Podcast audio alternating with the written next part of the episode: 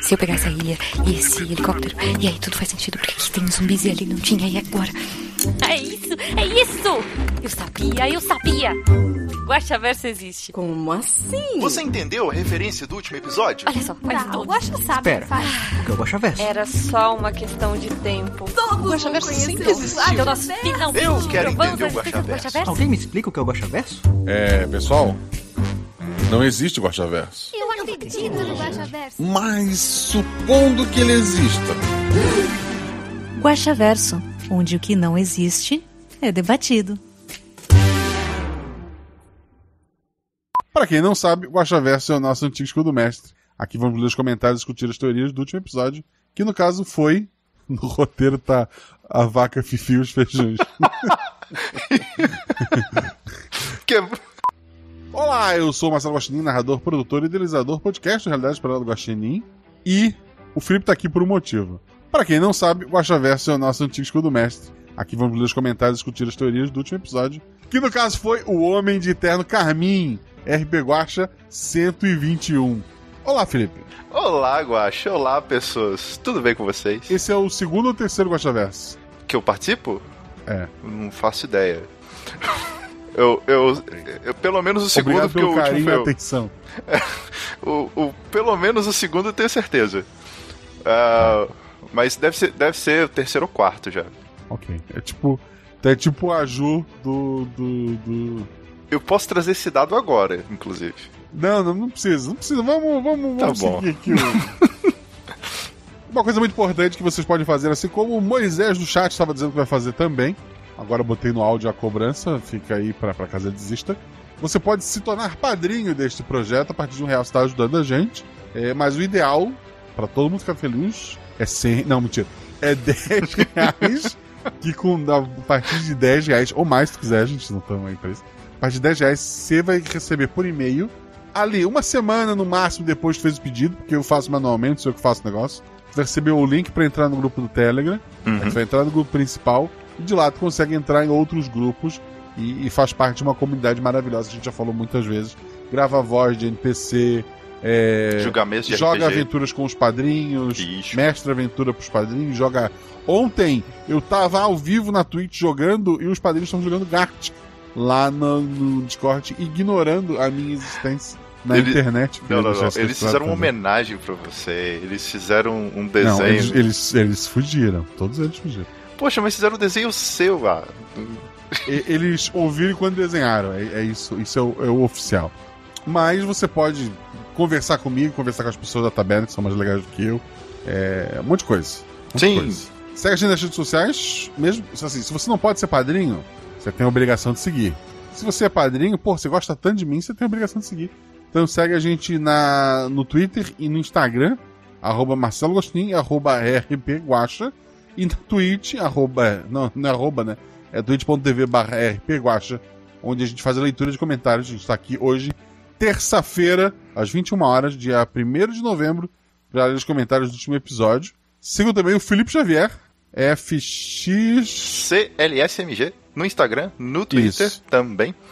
É, onde eu posto minhas loucuras. Inclusive, começa hoje o RPG November, que é uma Verdade. ideia para divulgar o RPG nas redes sociais. Cria lá a sua ideia que tem a ver com RPG, posta, marca lá o RP Guacha, marca a gente. No mês passado Qual foi é a palavra de hoje, Felipe? A palavra de hoje Primeira palavra do, do dia. é dentro. Dentro. Isso. Só na taberna já foram criadas mais de 10 aventuras. Dentro. Aí o pessoal. A assim, aventura... é, É, então o pessoal Pode criou de falar. tudo. Tem desde aventura Aham. mais de terror, mais de investigação, mais alegre, umas coisas muito malucas, é, incríveis e divertidas. Ok.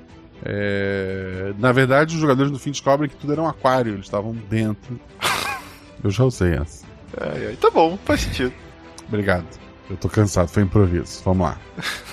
Mas a gente tá aqui pra. Ah, a Dungeon List ainda existe? Senão eu corto isso. Sim, existe. Vou, é, choraram tanto. Fala da Dungeon List. Tá certo. E se vocês quiserem também, vocês podem me encontrar na Dungeonist. É, procure lá por Felipe Xavier, onde eu posto os meus sistemas de RPG, enfim, que eu acabei criando. É, é pago o quanto quiser. Então, se puder ajudar lá, eu agradeço muito. É, são sistemas mais simples, sistemas minimalistas, que você com uma página só você já sai jogando com seus amigos, tem todas as regrinhas lá. É, é realmente muito divertido.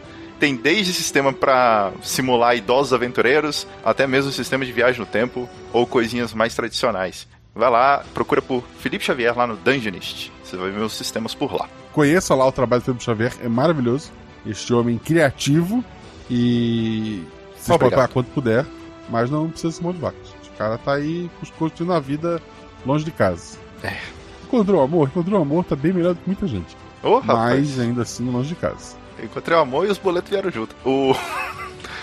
então é, é, é bom. Eu, eu, sei como, eu sei como é. Pois eu é. sei como é. Mas, Mas vamos feliz. lá, vamos ler os lá. comentários. primeiro comentário é do Jorge Marcos Santos e vamos seguir a regra, infelizmente, Felipe. Você primeiro. Quer dizer, deixa eu espiar isso aqui. Pô, o próximo é uma linha. Depois. Guaxa, você manda e eu sigo o baile. Inclusive, se você quiser trocar tá. a ordem no meio do caminho também, pra mim tá tudo bem. Beleza, no final eu desisto, eu, eu finjo, eu dou, eu dou um. Eu rolo no chão, eu digo que não, não tenho mais. Isso, isso, isso, isso. Consegui uma água, todo mundo no chat manda coraçãozinho pra Beto. O primeiro comentário é pro é Jorge Marcos Santos Silva. Ele coloca www. Deve ser tipo uou! Só que o, o, W em português ele não, não faz o. Quer dizer, ele faz o. Não sei. Faz. É. Não. Respondendo a pergunta do escudo do mestre, não sei quem é o homem de terno. Mas. Uou! Ainda tô me recuperando aqui, colando os miolos no lugar. Spoilers. Por mais estranho que possa parecer, eu fico na vontade de não fazer nenhuma pergunta e só ouvir as perguntas dos meus colegas. Mas vamos a algumas poucas. o cara, ele, ele tentou e falhou. Eu, eu, vou tentar segurar quem é o homem. Eu, eu devo falar logo quem é o homem carmim quando perguntarem? Vai, depende, segurar... são, são 41 perguntas, Guacha. É contigo. É verdade. Eu posso chegar no final desmotivado, né? Assim, é. Quando vocês quiserem, sabe? Quem liga pro homem carmim? O... Mas tem outro detalhe importante que eu vou deixar pro final se eu falar o ano. Obrigado, amor. Mas tem outro detalhe importante que eu vou deixar pro final. Se. Então fica aí, fica aí, gente. Fica aí. Caso, caso revele o, Homem Carmim antes. O Homem de... Continuando o comentário dele, então. O Homem de Carmim seria o Sr. Dante ou o Sr. Trapani? Possivelmente nenhum deles. KKKKK J. Nenhum deles. Seja quem for. Porra, estão comentando aí, eu odeio todos vocês. Seja quem for, temos alguém com a boba como serva ou aliada? Aliada. A garota ruiva se trata da extensão daquele ser, bem como os pássaros e ratos, certo? Certo. Quem, chut... Quem falou a garota ruiva é a Glória, a, a, a, terceira menina, a menina que surgiu no episódio do Cuco, é, a que tem ligação a um ser antigo, a que tem ligação com a família Trapani? É ela sim. Ela agora pode absorver e transformar diretamente pessoas. Ela transformou o hospital. É, é, quem tranca o hospital e não permite que ninguém mais entre, quem altera os corredores, quem muda tudo lá dentro, quem põe um abutre é, de puleirinho numa cama, é ela. A fala do policial, sobretudo, denota isso. No finalzinho do episódio. O objetivo dele seria consumir aquela linha por inteira? Eu acho que não consumir a linha, todo o poder. Né? Seria bacana, mas não, não é isso. Ele, quer, ele busca conhecimento. A tal qual o Etebilu, ele usava os ratos para buscar conhecimento, ele usou os pássaros para buscar conhecimento, e agora. E depois pessoas para buscar conhecimento, e agora é, uma desses objetos de conhecimento ficou tão poderoso que agora é esse objeto que está se aproveitando dos poderes daquele antigo para fazer as coisas. Eu tenho uma linha do tempo bem legal, no final, eu, se não ficar claro, eu tento passar para vocês é, o porquê de, de, cada coisinha, mas vamos lá. E o que nossos pobres personagens passam foi real de alguma forma? Foi real de alguma forma. Porque é o seguinte: a... tem duas coisas centrais nesse episódio. A boba protegendo a mente do, do homem de terno carmim, e o próprio terno carmim protegendo aquele homem de, de, de muita coisa mágica poderosa, tá? Então, é, a gente vai chegar lá. Não vamos, não vamos, não vamos tão longe, mas é, é basicamente isso. Acho já que já foi mais do que algumas perguntas, KKJ, é verdade. Uhum. Mas paro por aqui. Olha, além da história maravilhosa dos jogadores e edição, tudo foi maestral. Biscoitos em formato de grandes pássaros a todos. Por hoje é isso, um forte abraço a todos, força e luz para todos nós, até mais. Até mais, querido. Até mais. Eu tinha um medo desse episódio, porque ele é um episódio pra teórico, porque ele tem muita coisa pra teórico. Oh. É, mas uma pessoa que não costuma ouvir com frequência gostou e, e mandou. O próprio Jorge, outra dúvida que eu tinha assim, se a pessoa não entender tudo, não tem problema. A, a maioria esmagadora das pessoas não entendeu nada e adoraram do mesmo Mas jeito. eu acho, Então eu tô tranquilo. nem sempre explicar é algo bom pra uma história. Vide aí algumas, algumas séries e filmes. Você não explicar as coisas e deixar que a mente complete é bem Sim. mais satisfatório. É, essa, é- Que era essa- a minha ideia do, no começo. E ficou muito bom. Porque a gente ficou, meu Deus, o que está acontecendo nesse lugar? e muito bom, muito bom. Continuando, o Vok perdeu tudo no jogo. Esse nome é maravilhoso. E ele tem um pequeno comentário. Passarinho que anda com morcego, acorda de cabeça para baixo. Esse é o comentário dele. Obrigado pelo seu comentário, vou que perdeu tudo no jogo. Muito obrigado mesmo, que ele é muito Que é pequeno. o, o- que é o arquirrival do vô daquele personagem da Deb, da avó, que é a que ganha tudo no jogo. É verdade. No episódio da queimada. Olha aí. Olha aí. Eu tô querendo agora, Felipe, não, não, não leva isso muito a sério. não, é mas eu acho que faz todo sentido. Se alguém ganha, alguém perde. E ele tem o dom Terry- do azar. É verdade, que é um dom muito comum. Terry Silva, bom dia. Comentando aqui antes de escutar, porque eu vou estar na rua quando chegar a vez dele na fila do podcast de hoje. Aí já viu tudo que eu quiser comentar, será esquecido assim que entrar em casa. Obrigado, querido. Muito obrigado. Olha aí, pessoal que comenta pouco, é muita alegria. Seguindo, Christian Bertolino. Simplesmente parabéns por mais este episódio fenomenal. Parabéns a todos os participantes. Quando eles estavam na sala com as enfermeiras e algumas delas esticaram a mão é, convidando, lembrei da criança de alguns episódios atrás que aceitava tudo que ofereciam. Fiquei tenso nessa parte sobre como o grupo iria agir. Não só nessa parte. Agora aguardo o Guaxaverso para sanar todas as dúvidas com as perguntas dos teóricos de plantão. Muito obrigado, Christian, pelo comentário. Lembrando que a menina que aceitava tudo era a Ju, que estava no episódio. Que é um desespero. Mas era um outro, outro personagem, outras escolhas, né? Eu confesso que você estar num corredor fechado com pessoas segurando objetos cortantes é realmente espera- desesperador. É, eu, eu odeio quando isso acontece comigo também. O próximo comentário, puta, tem já caiu um via mais pra mim. Porra, eu já tô arrependido aqui. Ah, engraçado, não, não, não deu ver mais aqui na minha tela. Que curioso. Na minha deu. Gabriel Narciso Parreira. Ou Pareja. Parreira. Gostosuras ou travessura? Lembre-se, mais episódios com a boba ou muitos ler mais. Ah, eu tenho que ter mais episódios com a boba ou muito ler mais. Se eu te falar que uma das possibilidades desse episódio, uma da- das ideias iniciais desse episódio, era que a boba morreria. Era uma da- das minhas ideias. Seria o último. Sabe assim, vamos tirar no, no auge esse personagem? Nossa, Mas mas, ah, depois a nossa. Assim, mas bem ela não terminou. Já deixo isso claro pra você. Caramba. Por mais que ela, ela esteja fora, depois a gente fala dela. É sim, sim. salve, é. salve, salve, salve todos os membros da família Procyon que é a família dos guaxinins. Será que dessa vez o Guaxa fala corretamente meu sobrenome? O da Sabiron ele já tá fazendo. E é o mesmo som de J. É, então é isso mesmo. Pareja. Então eu acertei Parreira, é isso? É. É, é, ok.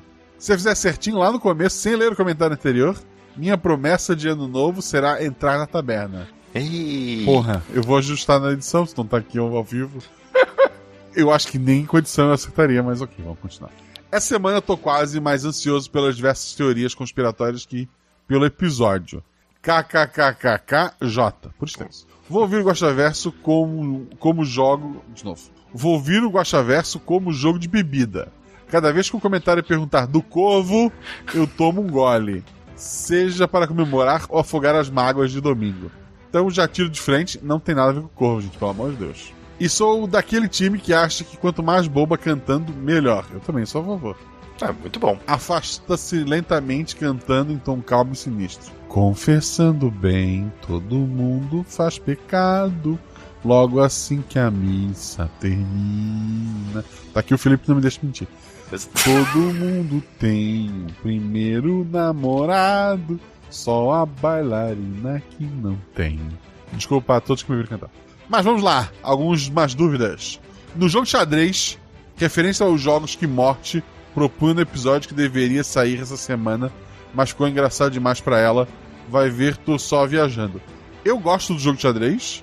É, ali é mais uma referência a uma coisa que eu comentei na taberna, quem é padrinho já sabe disso.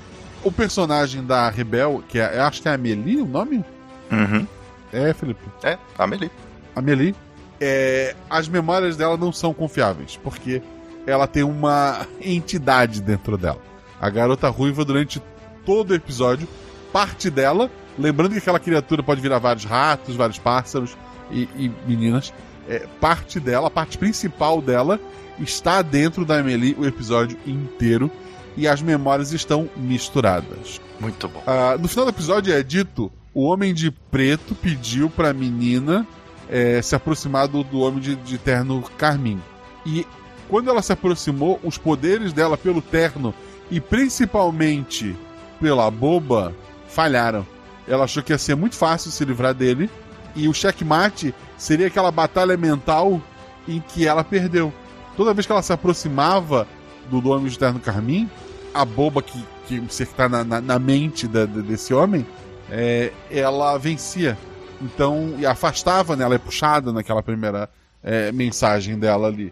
Então, ela teve que criar outras formas de vencer a- aquela criatura e foi usando os personagens jogadores, criando aquele, a- aquela situação no hospital, é, forçando eles a fazer o que eles fizeram, né? Sim, sim, sim, sim. Então a referência é simplesmente uma luta de, de inteligência que ela perdeu. Ah, Guardem isso. Esse jogo de xadrez, dessa mesma forma, já aconteceu em outro episódio. E se eu lembrar, o que eu duvido, eu volto a falar disso depois. Eita. Inclusive, falando do episódio de terror que virou humor, dessa vez os personagens já eram predeterminados. Para evitar que virasse um episódio leve outra vez, talvez um pouco disso, mas principalmente porque a história que eu queria contar era de pessoas, sabe, é, aquela ideia de personagem que não sabe quem é, sabe, aquela a- amnésia ali, aquele. Tem alguns filmes e, e, e séries sobre isso, a pessoa tentando descobrir quem era. Uhum. Então a minha ideia era essa. Os personagens já estavam prontos. Quando começou, eu já sabia quem era qual. É óbvio, eu passei pros jogadores assim: olha, é, eu não falei, ah, você vai ser um bombeiro. Eu falei, você é uma profissão heróica no mundo moderno. E daí ele criou nome, escolheu atributo, aparência e tal. É, da Ju era. Você é uma mulher forte, uma pessoa forte, uma coisa assim, sabe? E daí da, da, da, da Bia ficou a, a inteligente, a pessoa que estudou alguma área específica. Eu não disse, ah, tu é uma psicóloga, que é a, a Amelie, né? Uhum. Tu é uma mafiosa que cobra é, pedágio, como é que é o nome? É, sei lá, propina? Cobra por talvez? segurança, né? É. E que depois se torna segurança, né? Da, da, da Glória. E o outro, o, o bombeiro, né? Mas a- a- o fato da, de você não saber quem é você e você ter essa curiosidade e as memórias não eram nada leves, vai. Eles são ótimos jogadores, né? então eles foram abraçando o clima ali. Sim. Inclusive, falando do. Ah, não, do já foi. Do aglomerado de enfermeiras. Como ele, com ele tocando e sendo puxado, imagino que se alguém tivesse pego uma das mãos estendidas, teria sido puxado por eles, correto. Correto. E primeiro ficaria muito feliz no processo até começar a sentir dor. E daí, se ela continuaria sentindo felicidade ou não, eu não tô aqui pra julgar. E tivesse desgrudado as enfermeiras, elas teriam atacado? Não. Assim, elas atacaram, elas atacariam se a pessoa se entregasse naquela loucura. No mais, deixo diversos biscoitos em formato de chapéu de guizos para todos os 50% dos envolvidos. Obrigado, querido. Obrigado, Obrigado, meu caro. E Já tem próximo, três comentários novos. Eu odeio todos vocês, querido, deixar registrado. E o próximo comentário é do Ricardo Becker Krumenauer. Meu Deus, eu não sei se se pronuncia dessa maneira. É, deve ser. Eu- Desculpa aí, meu caro Ricardo. Mas vamos lá. Caracas, Guaxa. Parabéns. Que mente brilhante. Olha aí, Guaxa, mente brilhante. Parabéns, meu querido. Consegui chegar nos semanais. Só queria te parabenizar pelo projeto. O grupo de spoiler bombando mal dava pra acompanhar tudo. RS, RS, RS. Não é qualquer pessoa que consegue mexer com tantas mentes tentando solucionar as dúvidas.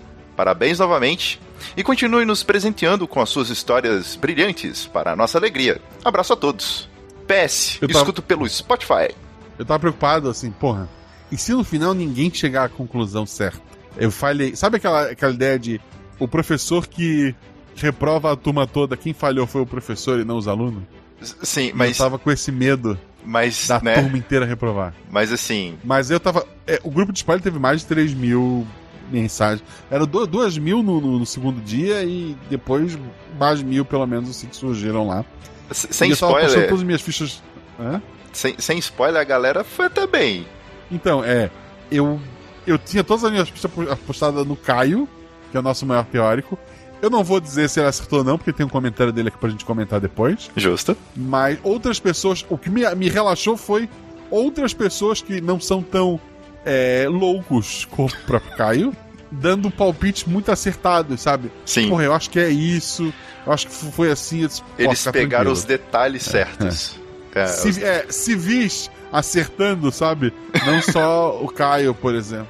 Não, Foi muito bom, foi muito bom. Ah, como, como teve o hype, o pessoal prestou bem atenção nos detalhes e foram muito bem, foram muito bem. Não, foi uma loucura. Foi, foi assim. O grupo de spoiler foi muito maior do que eu imaginava. E, porra, foi, foi incrível. O próximo comentário é do Ashley Sato. Olá, essa é a primeira vez que comento. Já acompanho a Peguacho desde o primeiro episódio. Muito obrigado. Caramba. Deixei a preguiça de lado para deixar meu comentário de agradecimento pelas excelentes histórias e a todos que participam delas. Só não apoio ainda, pois moro no Japão e não sei como fazer. No demais, grande abraço a todos. Eu acho que pelo padrinho dá. Sim, pelo padrinho dá. dá pra fazer boleto e tal, não sei. Pelo padrinho Mas dá assim, de sim. qualquer forma, a, a intenção conta. Então, muito obrigado, querido. Muito obrigado mesmo por estar é, ouvindo desde o começo e, e comentando com a gente. Muito bem, Wesley. Procura lá no Padrim. É, inclusive, tem um podcast no Japão que o, que o, o Zorzal edita. A galera apadrinha esse podcast também pelo, pelo Padrim. Pelo padrinho, né? Aham. Isso. Continuando. Comentário do Ibrahim Matos Neto. Que. Nesses Que é dias meu ele. sobrenome. Que nesses dias o Ibrahim, ele acabou me indicando pra, um, pra uma vaga. Obrigado, Ibrahim. Tô lá. Tamo lá, tamo na, tamo na luta. E ele comenta. Saudações, Colocar Guax. na lista de coisas do, do padrinho ali. Contatos. Exato. Assim, é, assim, uma coisa eu posso garantir. Se tu entrar no grupo do Telegram, tu vai ter um monte de contato. Não, Um monte. tem, tem gente. Agora que eu entendi. Tem gente do país inteiro. Inteiro, é. Tipo. O país inteiro, gente fora do, do país. É, uma loucura. Inclusive gente do Japão. Tá, tá lá. Gente que cria abelha por diversão. Olha aí. Abelhas são divertidas. Salvarão o mundo, inclusive. Olha aí, daria uma aventura, hein? Eu e meus médicos discordam, mas prossiga.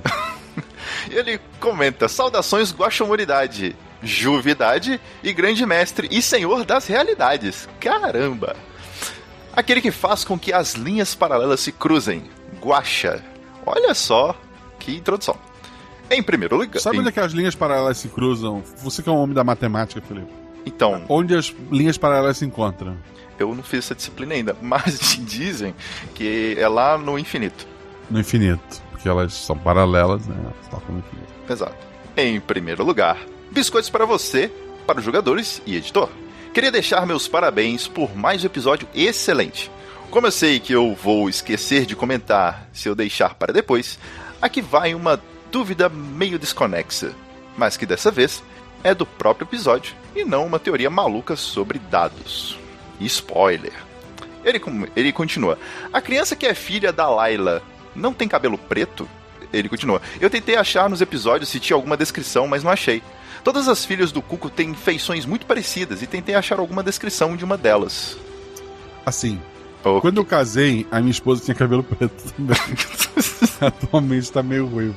É... Agora imagina uma, uma mulher que ela pode literalmente alterar o corpo pra animais, pra sabe, para qualquer, ela pode, ela alterou o hospital pra ele ficar impenetrável, ela alterou a ordem de corredores, ela criou uma escada infinita. Cabelo, assim, puta, é é, é terça-feira pra ela.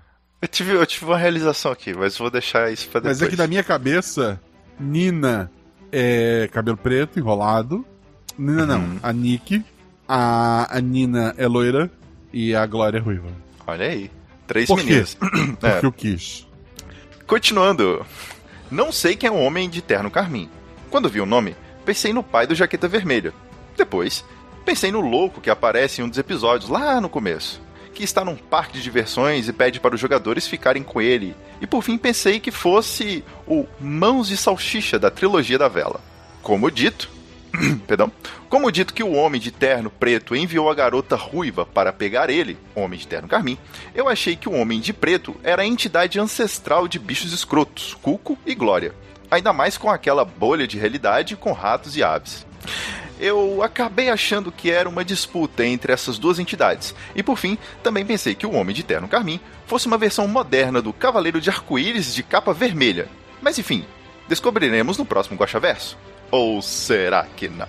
Descobrimos sim. Eu acho que até o final do, da, da noite de hoje, é, eu desmaio ou a gente chega à resposta. Olha, Cavaleiro do Arco-Íris, essa foi ok. Eu, é. eu, eu, não esperava essa, não. É, assim, é, e não, não é o caso.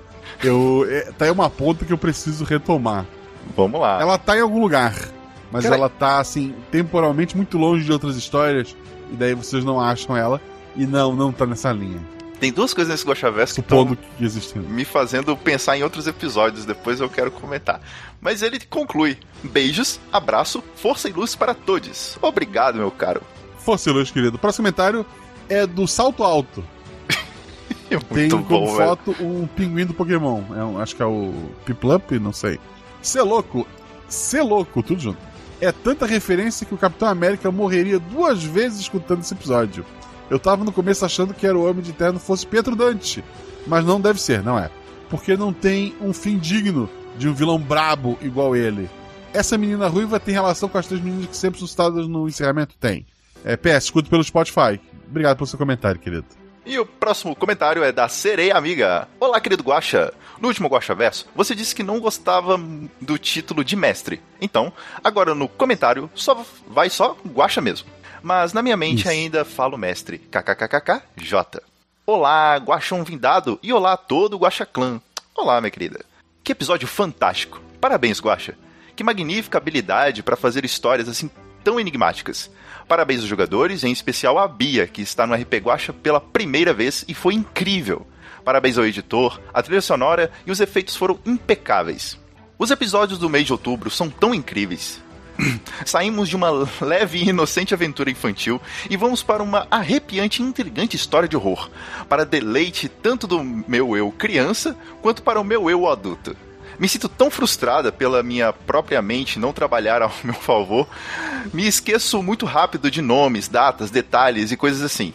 Sinto que esse episódio está cheio de referências que eu sei que estão ali, mas eu não consigo ver. E ela manda um emojizinho de uma pessoa botando a mão na testa. Somente uma coisa que teorizei. Vamos lá. Foi que a menina ruiva tem algo relacionado àquela entidade que aparece no episódio do Cuco. Talvez seja uma das meninas, ou aquela que nasceu no, pró no próprio episódio, mas com mais poderes que as anteriores. Se for assim, qual o interesse da entidade em matar o homem de terno carmim? Vingança. Vingança. E respondendo à pergunta do escudo do mestre, não sei quem é esse homem. Pensei que fosse o Pietro Dante, já que a boba também é, quer matá-lo. Mas algo não parece encaixar nessa teoria. E se ele não é o Pietro, qual o papel da boba tudo nisso? Vamos descobrir. Tá bom. Puxa, minha cabeça. Poxa, minha cabeça está mil. Já ouvi o episódio duas vezes. Esse... duas vezes. Esse episódio dá muito o que pensar. Vou parar agora, porque desde que eu vi pela primeira vez, que estou com uma coceira irritante nos braços. E nem é brincadeira. Devo me preocupar? Força e luz a todos, bebam água! Hashtag BobaFree. Muito obrigado, obrigado querida, pelo comentário. É, é engraçado isso. Oi? eu também agradeci o comentário dela ao mesmo tempo que tu. Uma coisa que é engraçada, assim, porra, é um episódio que os jogadores precisavam ser personagens prontos. Eu precisava confiar nos no jogadores, que ele não fosse fazer. Ah, eu vou, sei lá, matar o meu, meu coleguinha, né? E, e queria atrás da história. Ah, mas a Bia é a primeira vez que ela jogou. É a primeira vez que ela jogou e foi publicado comigo mestrando, etc e tal. Mas a Bia tá sempre jogando na taberna. Eu, eu não entro, eu, assim, eu, eu entro para ouvir muitas vezes o, o pessoal jogando, mas eu não entro só para isso, eu acabo ouvindo qualidade de microfone, escuto algumas histórias. É, e principalmente eu converso muito com algumas pessoas que estão sempre mestrando, jogando. E eu pergunto, pô, já jogou com tal pessoa? É, como é que ela é? Tranquilo, como é que foi, papapá? Ah, ela, ela gosta de aventuras desse tipo, ela gosta de aventuras daquele tipo, ela é assim, ela é assada, ela tem um bom microfone. Então acaba tendo uma rede de, de contatos ali dentro da taberna. E daí eu sabia que, pô, eu posso confiar que- a, a Bia vai, vai jogar muito bem Sim. e dar um episódio assim importante no colo dela. Sim, sim, foi fantástico, fantástico. Próximo comentário é do Caio Cruz. Ele coloca: pausa pra água, respirar, área de descanso. Não acho que fugiu de mim, Guacha. Meu comentário está mais à frente. Tomara que caia pro Felipe. É isso que eu vou dizer. Olha só. A maldição volta pro feiticeiro na maioria das vezes. E o próximo comentário é de Douglas Ferreira. Fala, Guaxa. Guaxa convidado do dia e Guaxaiada. Tudo bem com vocês? Tudo bem com você, Guaxa? Tudo bem. Tudo bem comigo também. Tirando o calor. Essa é a minha primeira vez comentando. Conheci o RP Guacha pelo Spotify no meio do mês passado e hoje finalmente Nossa. estou nos episódios atuais. Tem sido um enorme prazer escutar todos os episódios, um mais incrível que o outro. O talento que você tem, Guacha, para criar e contar essas histórias é magnífico e merece todo o reconhecimento do mundo. Também dou meus parabéns aos jogadores, não só desse episódio, mas de todos os outros que fizeram parte da história do RP Guacha, que fez desse podcast um dos melhores, o melhor, na minha opinião, do Brasil. Caramba! Um forte abraço para você e para todos que ouvirem esse comentário.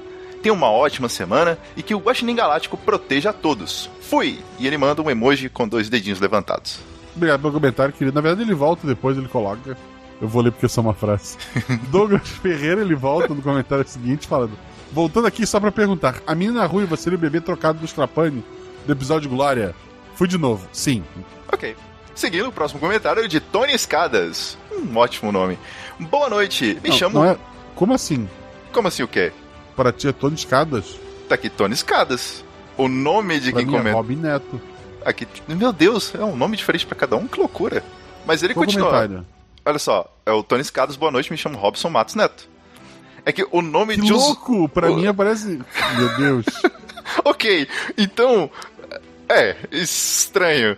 Mas vamos lá. Boa noite, me chamo Robson Matos Neto. E essa é a primeira vez que estou escrevendo aqui. Conheci o RP Guacha em junho desse ano, justamente quando estava me mudando de Porto Alegre para Chapecó para trabalhar como professor.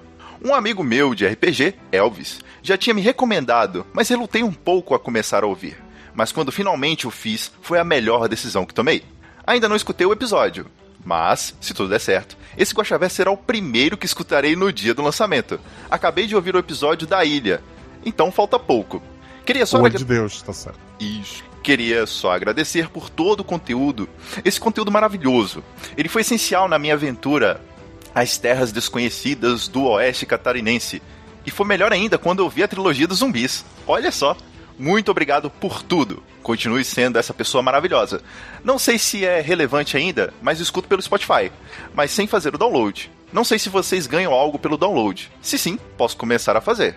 O RP Guacha é o meu melhor amigo aqui em Chapecó e me acompanha em todas as minhas saídas e meus trajetos para a faculdade. Muito obrigado, Guacha, e todos da comunidade do Guaxinim.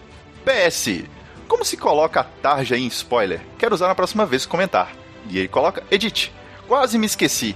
Pretendo mês que vem me tornar padrinho. Adoraria jogar RPG com o pessoal da taberna. Amo demais esse estilo de vida. Bom, meu Perfeito. caro amigo Robinson, é, você consegue selecionar, se não me engano, e tem uma opção na hora de editar pra tu colocar como spoiler, quando tu tá escrevendo no comentário mesmo. Tem a caixinha de edição e tem lá assim, spoiler, tem um olhinho. Tu consegue ocultar dessa maneira. Ou usando a tag spoiler. Você coloca spoiler, abre a tag, aí no final você fecha a tag spoiler, também é uma outra maneira. Obrigado, Elvis, por apresentar pro Rob Neto é, esse o RP Guacha, né? Fico muito feliz. É, o fato dele ter ouvido a trilogia do Oeste Catarinense no Oeste Catarinense me faz imaginar 10 anos no futuro. Eu não sei, não tô cravando datas, tô só chutando, não. Mas sei lá, 10 anos no futuro, ele numa represa, o mundo cercado por zumbis, e aparecer uma menina com um violão, dizendo, ah, eu sou a Kelly. Ele atirando nela, e todos perguntando por quê, e ele responde, vai por mim.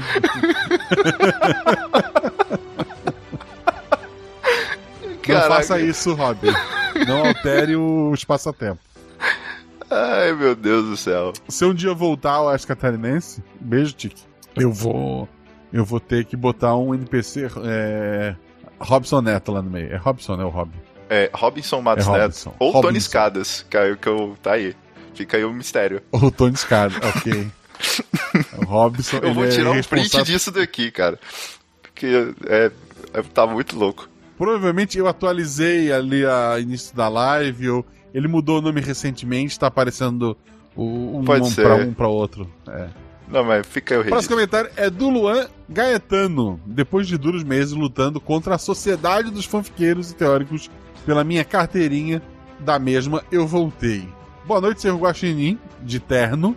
Porra, eu não tenho terno. Nem eu. Convidade, que também não tenho terno. Não.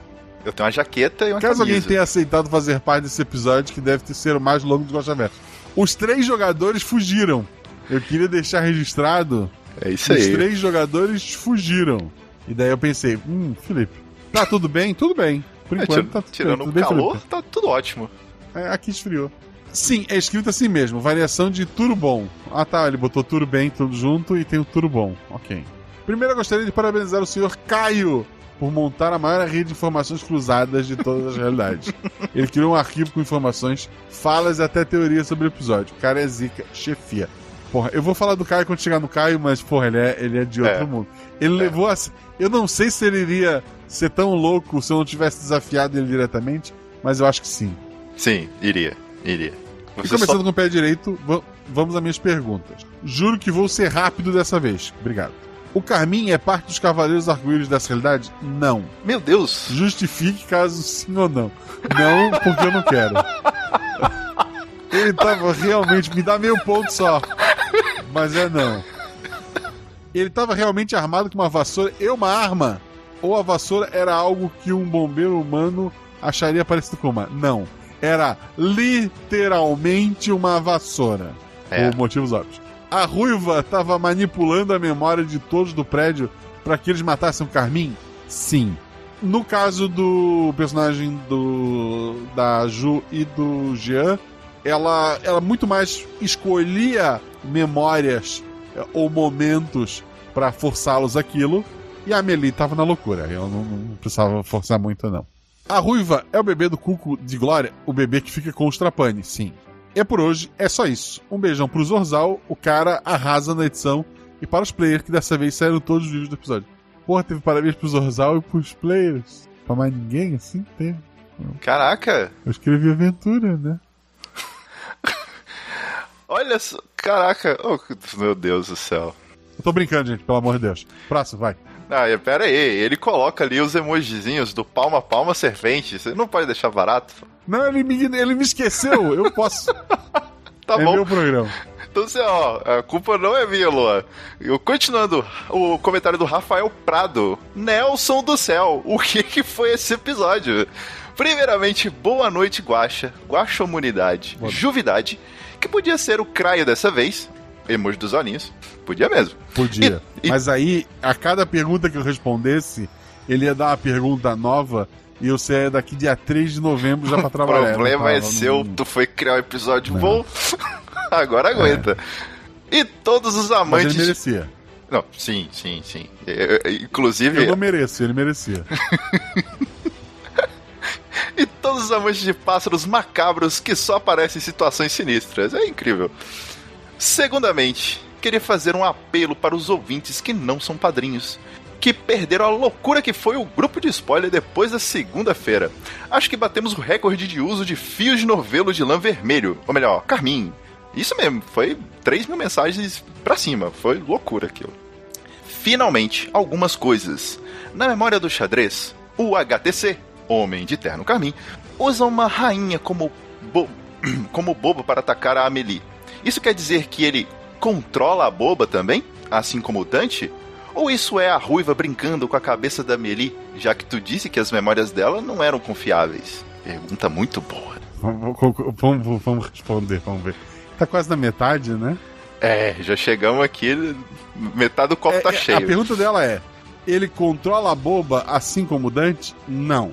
O Dante controla a boba. A boba quer proteger o homem de terno carmim. Caraca, olha aí. Tá bom. Muito bem.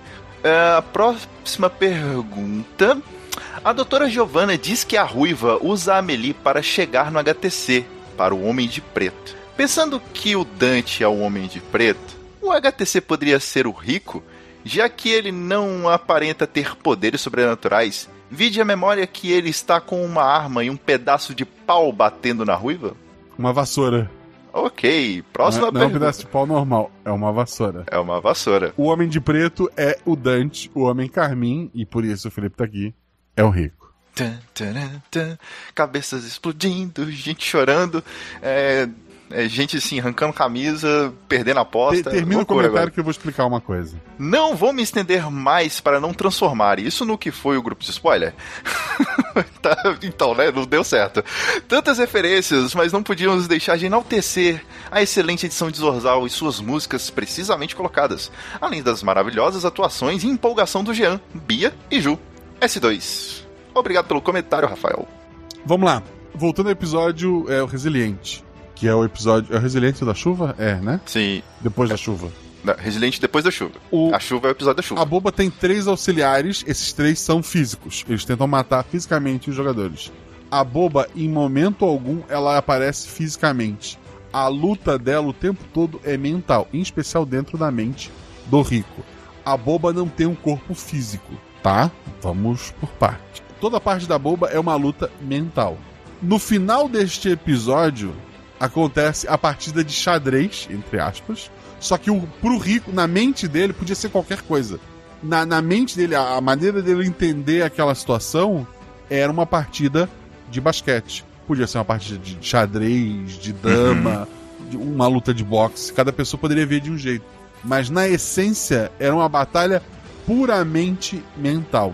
A boba tinha lá, seguia a ordem do, do Dante, ela tinha lá um, um pacto, um acordo, alguma coisa que a gente pode um dia ver ou não. Mas o fato é que o rico, ao vencê-la no próprio jogo, ao derrotá-la dentro da mente dele, acabou. é- é- é- a boba chegou ao final. Ela, ela falhou na missão que ela recebeu e ela tá livre. Ela decide ajudar o rico daquele ponto em diante. Ela lutou com todas as forças para vencer, Caraca. Genial. mas ela isso. perdeu. Genial. O rico, então, é, é assombrado, é protegido ah, contra a vontade dele.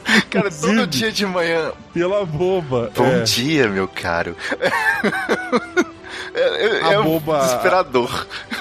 A boba faz. é, é, mostra como ele conseguiu um item mágico muito poderoso, que é esse, esse tecido, esse terno carmim, tem aquelas é, pinturas por dentro. Aquilo é uma magia muito poderosa que a boba tinha conhecimento, que ela não passaria pro Dante, porque ela, ela tava lá por obrigação, não porque ela queria, mas que ela passa pro rico sabendo que ele teria uma chance. Todas as mandingas do, do, do Dante falham, porque agora ele tem a proteção no corpo do terno e na mente da boba, e ele simplesmente desaparece pra ela. O Dante, ele não pode mais ir pra Europa, porque a Europa inteira sabe que, que ele, de todas as merdas que ele fez, que ele tá envolvido com o soro do, do Sherry Sherry lá no, no- na- nas Américas. Uma guerra tá pra acontecer entre a América e a Europa, tá? Mas E é- ele, ele precisa provar a força. Porque quando tu mexe com. O, o Dante tem muito dinheiro. Eu tô- vou me empolgar, tu me para Não, de qualquer coisa. não, vai, vai fundo, eu tô amando. Dinheiro não serve pra nada entre criaturas sobrenaturais de extremo poder. Então, ele tem muito dinheiro e nada não significa nada. Ele foi simplesmente humilhado por uma pessoa. Ele precisa, ele precisa provar ser poderoso para continuar sendo respeitado por todos os acordos que ele tá fazendo por aí. Então, ele dá a última cartada. A família Trapani, talvez um dia a gente trabalhe sobre isso, eu não vou falar muito, mas tem um problema e um poder em sua família. Agora. A família. Trapani conhece outras famílias mafiosas e conhece uma que entende de magia que ela sempre ignorou, mas que agora que ela tem uma filha diferente, eles entraram em contato e eles já meio que se conheciam. O Dante pede, então, pra esta, pra Glória, provar seu valor, não só pra ele, mas pra própria família, eliminar o Homem de Terno Carmim. E daí ela vai. ah, ela vai atrás da. Ela não consegue a mente do, dele, mas ela vai atrás da doutora Giovanna, da doutora Giovanna pra chegar na, na Amelie, a chegar naquele lugar, e depois a gente fala mais sobre isso. Mas a ideia básica é essa. Muito bem, agora vocês têm alguns segundinhos para catar os pedaços de vossas mentes que estão espalhados por todo o cômodo. Eu, isso foi. Nossa, eu tô lembrando de quando você foi escrevendo as mensagens e eu só, sabe, vibrando. Maravilhoso, maravilhoso. Mas muito bem, vamos lá que tem metade do morro para subir. Próximo comentário da Sinara. Oi, pessoas guaxinescas. Minha nossa, quantos comentários enormes. Olha, eu nem me atrevo a responder quem é o homem de terno carmim, até porque a senhora tá atrasada. Só sei que na minha cabeça quem faz a voz dele é o Fencas. Não, é o Felipe, feio, tá aqui. errou rude. Isso, isso é tudo. Bem, eu só vim mesmo agradecer por esse episódio maravilhoso. Parabéns a todos os percentuais envolvidos, jogadores de mestres, NPC, editor. Aliás, Zorzal arrasou com a NPC também, é verdade. Muito bom. Esse episódio tá foda. Eu amo os episódios de terror, check. E amo ainda mais quando eles dão um nó na minha cabeça, duplo check. Obrigado demais, Guaxa. Você é foda. Beijos para todos. E daí ela botou ponto vírgula e asterisco. Que é um beijo. Muito bem. Próximo comentário, meu Deus do céu, é do Anderson Camatari Vilas Boas. E ele escreveu bastante. Olá a todos os guaxinins presentes, cada qual exercendo sua função. Marcelo, convidade, chat, ouvintes. Olá, meu querido. Excetuando-se os vossos cérebros cujos pedaços devem estar espalhados por todos os lados do cômodo em que estavam quando ouviram esse episódio, espero que no restante estejam todos bem. Eu tô bem. Estou passando aqui para deixar biscoitos em formato de peças de xadrez distorcidas levemente derretidas, que mais lembram arlequinas do que peças de xadrez de fato. Algumas dessas peças segurando mangueiras de incêndio, outras com soqueiras, outras com uma segunda cabeça saindo de um rasgo no ombro, algumas vestindo ternos cor carmim e segurando cabos de vassoura como se fossem tacos de beisebol. Que episódio incrível, que edição, jogadores de narração sensacionais. Guaxa, você está sob o efeito de que substâncias quando escreveu uma aventura? KKKKJ. Lembrando que eu não. Eu não. Desde. Sei lá, há uns 20 anos eu não, não bebo nada alcoólico. Talvez um golinho de champanhe na virada de, sei lá, de um ano aí, há uns anos atrás. Mas assim, só pra, pra brindar. Mas não. Não uso nenhum tipo. Tomo café e como chocolate, talvez. Olha aí. Esse é o segredo para criar aventuras. Toma café e come chocolate, pessoal. Nesse comentário, venho apenas parabenizar. Deixarei as teorias para outro comentário. Mas aproveito para dizer que quem é ouvinte regular do RP Guacha e não é padrinho, tem o dever moral de apadrinhar o projeto. Nem que seja com apenas um real mensal. Mas tiver. Mas se tiver condição, apadrinhar com um valor maior para entrar no grupo do Telegram. Não irá se arrepender, sério. A taberna, grupo de padrinhos do RP Guacha no Telegram é o lugar mais aconchegante, mais gostosinho, mais respeitoso, mais tudo que você pode encontrar na internet. Lá você faz amigos, lá você se diverte, lá você se distrai se estiver estressado, consegue ajuda nas coisas que precisar, é incrível. E se você gosta de teorizar sobre o Guaxaverso, tem também o subgrupo de spoilers. Esse episódio a gente teve acesso antecipado na segunda-feira, quatro dias antes do lançamento no feed, e as discussões no grupo de spoilers sobre teorias do Guaxaverso estavam tão intensas e polvorosas que bateram recordes de quantidade de mensagens. Lembro de uma vez que o Guaxa fez um, um concurso distribuindo Vale Aventura, mas que foram umas duas mil mensagens em dois dias, eu acho. Me corrija aí, Guaxa. No grupo principal. Como esse episódio foram mais de 3 mil mensagens em 3 dias, porém no grupo de spoilers, que é bem menor. E se você não quer teorizar, não tem problema, o grupo principal não tem spoilers. E se você se interessa por outros temas, a taberna tem vários subgrupos. A comunidade é a mais incrível que existe. Vale a pena. É isso, pessoal. Logo mais, posto minhas hipóteses e teorias. Grandes beijundas a todos vocês. Abraço, meu querido. Esse foi o momento Jequiti, né? Ele surgiu, fez um Foi. gigante. Ficou maravilhoso o texto. A Beatriz, ela, é, ela escreveu como A Beatriz Ribeiro, né? Mas eu sei que é Ana, Beat- é Ana B. Uhum. Boa noite, Guaxinins, que sou eu e o Felipe, no momento. Você é um Guaxinim, Yep. Felipe? Sim, sou um guaxinim. Tentei acompanhar o grupo de spoilers, mas era muita, muita mensagem. Eu também desisti. Eu, eu só entrei e perguntei, a Shelly ouviu? E daí, se eu ouvi, gostei, né? Certo, tá bom. Eu tenho só dois palpites. Um, estavam falando abutre, mas na minha mente, quando foi descrito, eu pensei em uma arpia. Ave de rapina mais overpower. É Eu lembro de ter pesquisado os dois. Acho É. que no fim ficou abutre, mas talvez eu tenha misturado tudo também. Mas é excelente. Dois, por acaso a Laila de Ukuko teria cabelos ruivos? Se não me engano, ela tinha cabelo preto no- originalmente, mas não me espantaria se fossem ruivos. É, provavelmente a, família tá trapando e tá lançando aí um, uma linha de tin- tinta de cabelo. É, se eu não me engano, a mãe, a, a, a Trapani tinha o cabelo ruivo. Acho que é por isso que daí a menina imita o bebê, né, que ela tá substituindo. Olha só. Eu, talvez seja algo assim. Eu não- eu- assim, em algum lugar faz sentido, gente. Eu só não lembro no que. É só isso. Aí ela botou dois pontos e um fecha parênteses. Beijinhos, beijinhos. Meu Deus, André Trapani, o próximo a comentar. E lá vamos mais, nós. é mim. Excelente episódio. O grupo de spoilers nunca esteve tão empolvorosa. É, rapaz, nem, nem o comentário da RP Guacha. Não vou entrar nas teorias principais do episódio, porque acho que já vou ser bem contemplado com o post do Caio. E porque as teorias em que acredito foram desenvolvidas por outras pessoas no grupo. Mas deixo umas perguntinhas mais específicas. Não, eu queria deixar Não. claro que o motivo do André Trapani não se envolver é conflito de interesse. Olha aí. Então ele começa. Em que ano se passa esse episódio? Lá para 2040 e pouco? Eu não vou entrar em números porque eu fiz humanas, mas é, é, é futuro próximo? Margot trabalha para os Trapani? Trabalha. A pizzaria tinha algum envolvimento com os Trapani?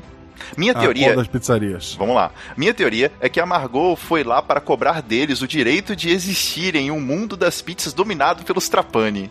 Olha só que maravilhoso. É, ela, ela Porque- bateu em gente de uma outra pizzaria, né? Isso, É- porque. é, por isso, tem- é, é máfia.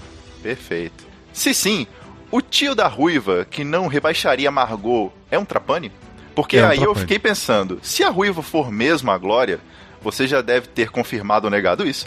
O tio dela seria Confirmei. o filho de Anthony Trapani, o patriarca, morreu? O patri... assim, eu realmente eu não pensei sobre o patriarca, mas eu imagino que como é, é- é- ela é como se fosse uma tecnologia nova, uma coisa nova pra, pra máfia, e que os, os mais velhos da máfia, eles não iam querer se envolver, então alguma outra pessoa da família tá Hum. cuidando dela enquanto isso. É, o próprio velho Trapani deve ter medo ou desprezar, porque ele é um velho mafioso. Falando nisso, por que a necessidade de colocar alguém bem barra pesada pra proteger a ruiva? Já estavam desconfiando ou já sabiam que tinha alguém grande atrás dela, certo? Quem estava atrás dela? Dantinho? Caraca, Dantinho, olha a intimidade. Ah, Isso, isso, é, isso, é, isso é engraçado. Tu também acha que a personagem da Ju era bem pesada pra proteger a ruiva? Olha, o que ficou mais claro pra mim é que ela era uma ferramenta pra ruiva, assim. N- não que ela cuidava, mas que a ruiva pegou assim, ó, eu preciso de alguém próximo que possa ser uma arma pra mim. Então, ela tava ali no meio. É o que eu consegui sentir, sabe? Sobretudo porque é, é, a, a, a ruiva barra glória, como ela mexe com as memórias, não dá se ter certeza sobre o quem a Margot, o que a Margot fez, se ela tinha realmente um marido ou não. Então, pra mim ela é muito mais um- uma pecinha de xadrez do que realmente alguém que tava ali pra proteger. A primeira. me- Eu não vou lembrar de todas as memórias, gente, vocês me perdoem por isso. A primeira memória da Margot é ela num banheiro chorando. Sim. Ela, ela vê uma foto, ela tá bem alterada. Ela, aquele dia, ela, ela se passou, ela socou alguém muito mais do que ela deveria ter socado. Essa não é a. Eu, eu falo isso no próprio Escudo do Mestre. Essa não é a primeira memória dela. Eu acho que é a última. Inclusive, a, quando corta a corrente, ela vai pro banheiro e olha pro espelho e repete a cena que foi no começo do episódio. É, vamos lá. A- ela tem uma cena que ela tá batendo em pessoas aleatórias num- numa pizzaria. É só pra marcar. Ela trabalha pro, pra, pra máfia. Justo. Ela tem a cena que ela tá protegendo o carro e quer encontrar a Glória. E a Glória promete vão ser as melhores amigas. Justo. Ela tem uma cena da Glória é, perguntando: Foi por isso que você me deixou o mês pra casar? Num tom de ciúme. Não porque ela tenha necessariamente atração, mas porque a- ela, ela vê a Margot como algo dela. Hum, A Margot tem que estar com ela. Sim. Provavelmente a pessoa antes da Margot morreu ou aconteceu coisa pior, tá? Ela, a, a Margot não está ali pra proteger uma das criaturas mais poderosas dessa linha. Ela tá ali pra fazer companhia pra essa criança, para porque querendo ou não, ela, ela é um ser de, de milhões de anos, mas que nesse momento tá na forma de, de uma adolescente, né? Ela até consegue. é, essa idade dela é, é variável a, a gosto dela. E, e daí tem a foto, tem a, a memória da Amelie cortando fotos da personagem da Margot. Essa, essa memória, na verdade, é da Glória, dela cortando fotos da, da, da, da própria Margot, né? Ela com ciúme daquele álbum de casamento que ela vê. E como a Glória consegue brincar com a mente e alterar as coisas, aquela primeira cena em que a Margot entra muito abalada num banheiro é porque ela espancou o próprio marido. Por diversão da Glória. A Glória não é uma mocinha, ela é o vilão dessa história. E ela é um personagem horrível. Então, a... ela não é uma pessoa barra pesada, pelo contrário, ela tá ali porque qualquer pessoa menos é, forte do que a Margot ia durar pouco tempo e eles iam ter que se preocupar em trazer uma outra pessoa para ficar distraindo a Glória. Caramba. Desculpa por isso, gente. É, isso aí. No RP Guache não tem um santo. Por que a polícia estava atrás da menina ruiva? O homem do terno de carmim que foi culpado pelos desastres? Seria amando de alguém? Dante, talvez? Eu não- também não vou lembrar da ordem do- dos fatos, mas o, o Rico, embora estivesse consultando. com- O Rico precisava de uma psicóloga. Isso é óbvio. Não, É, imagina. embora ele, é, embora ele não tivesse se encontrando no hospital, porque ele não saía de lá, ele ficava o tempo todo naquele hotel que era bem protegido é, por, por seguranças e tal. Ele ficava lá com o terno dele, com a, com a boba dele na cabeça dele. Ele ficava lá. Ele acaba tendo alguma relação com a Amelie, mas essa relação se perde quando a ruiva destrói isso na, na cabeça dela. E tanto de, de paciente quanto de, de amigos e talvez algo mais ali, eles acabam é, se conhecendo, né, conversando bastante. Eles sempre se encontravam neste hotel. Quando a Glória descobriu, ela foi lá. A, a Margot estava junto só por estar junto, que sempre estava junto. E ela vai até lá. Várias pessoas que estavam lá sendo transeuntes, fingindo ser pessoas normais, eram agentes, como a gente viu no episódio Resiliente, foram pra cima da Glória. Eles. O, o sangue pelos olhos é como se ele tivesse derretido por dentro, que é basicamente o que ela consegue fazer com todo mundo, menos com o Rico e Uhum. menos com a Margot, porque ela não quer destruir o brinquedo dela. Sim. Ah, o, o Rico pega ela de surpresa, porque a Glória nunca perdeu, ela não imaginava que, que ela não conseguia vencer facilmente, ela é pega no, no susto, ela é derrubada, é, ele consegue derru- derrubar a, a Margot, né? Afinal, Afinal, de contas, um cabo de vassoura não é qualquer arma. É, e, e assim, nesse tempo todo ele tem uma a boba na cabeça dele, obrigando ele a aprender sobre. É, para conseguir o próprio terno, para se defender, etc e tal. E daí ele tá pra, pra eliminar a, a Glória, o que não iria matá-la, porque ela é só parte de uma entidade maior, né? Uhum. Mas é o bombeiro chega e salva o dia, parando o, o rico. A Glória, no fim das suas forças, desmaia, pede para não ser levada para o hospital.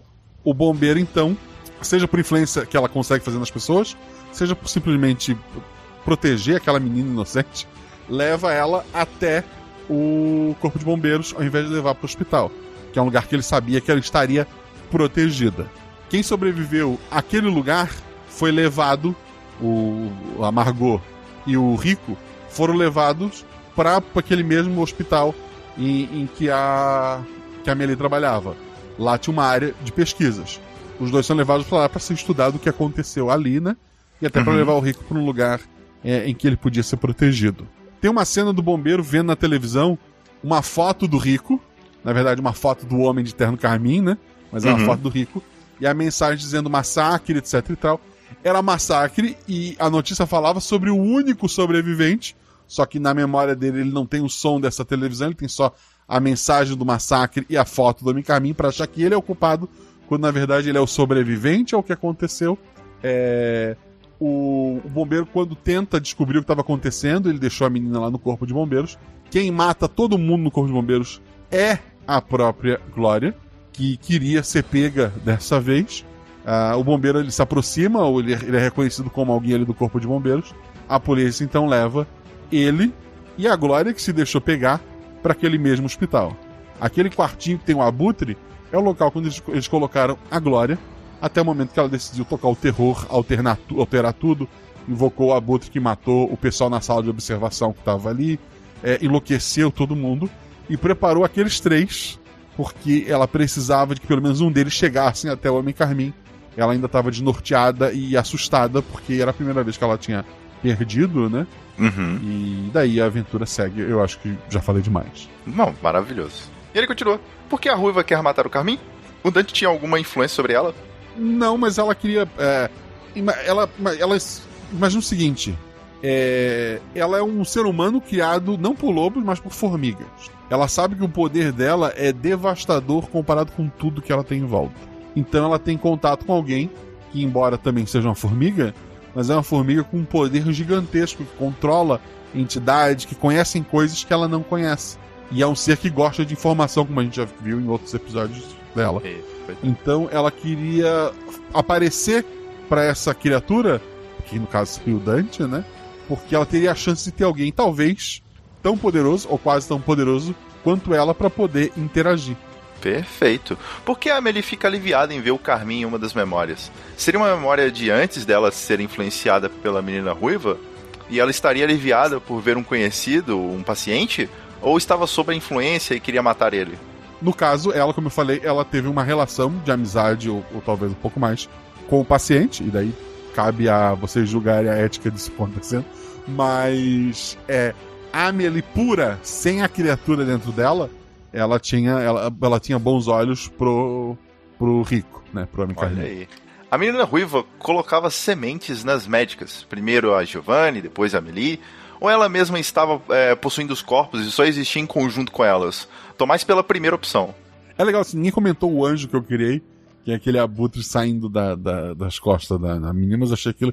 Eu achei aquilo uma coisa legal, gente. Pelo amor de Deus. Se fosse um filme, ia ser uma cena bonita. Teve uma arte disso. Mas é, é a ideia de botar o ovo, né? De, de- a semente seria o ovo, é botar. No caso, ela chegou a se apossar do corpo da doutora Giovanna pra pra saber tudo que ela sabia, pra poder reunir informações. E por um tempo ela, ela esteve ali, ou um pedaço dela.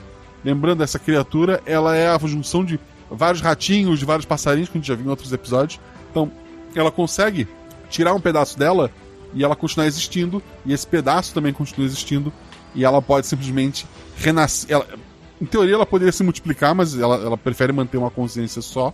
Então, ela poderia simplesmente deixar de existir num lugar e surgir em outro lugar que ela tem essas sementes, né? E quando ela sai, ela deixa lá dentro um, um ovo de abutre, que seja, ela deixa uma criatura para quando ela precisasse, aquela criatura é, trabalhar por ela, né? E o como aconteceu, quando a polícia toma o hospital, ninguém acha a Glória. Os três são investigados, são interrogados, mas depois eles são liberados.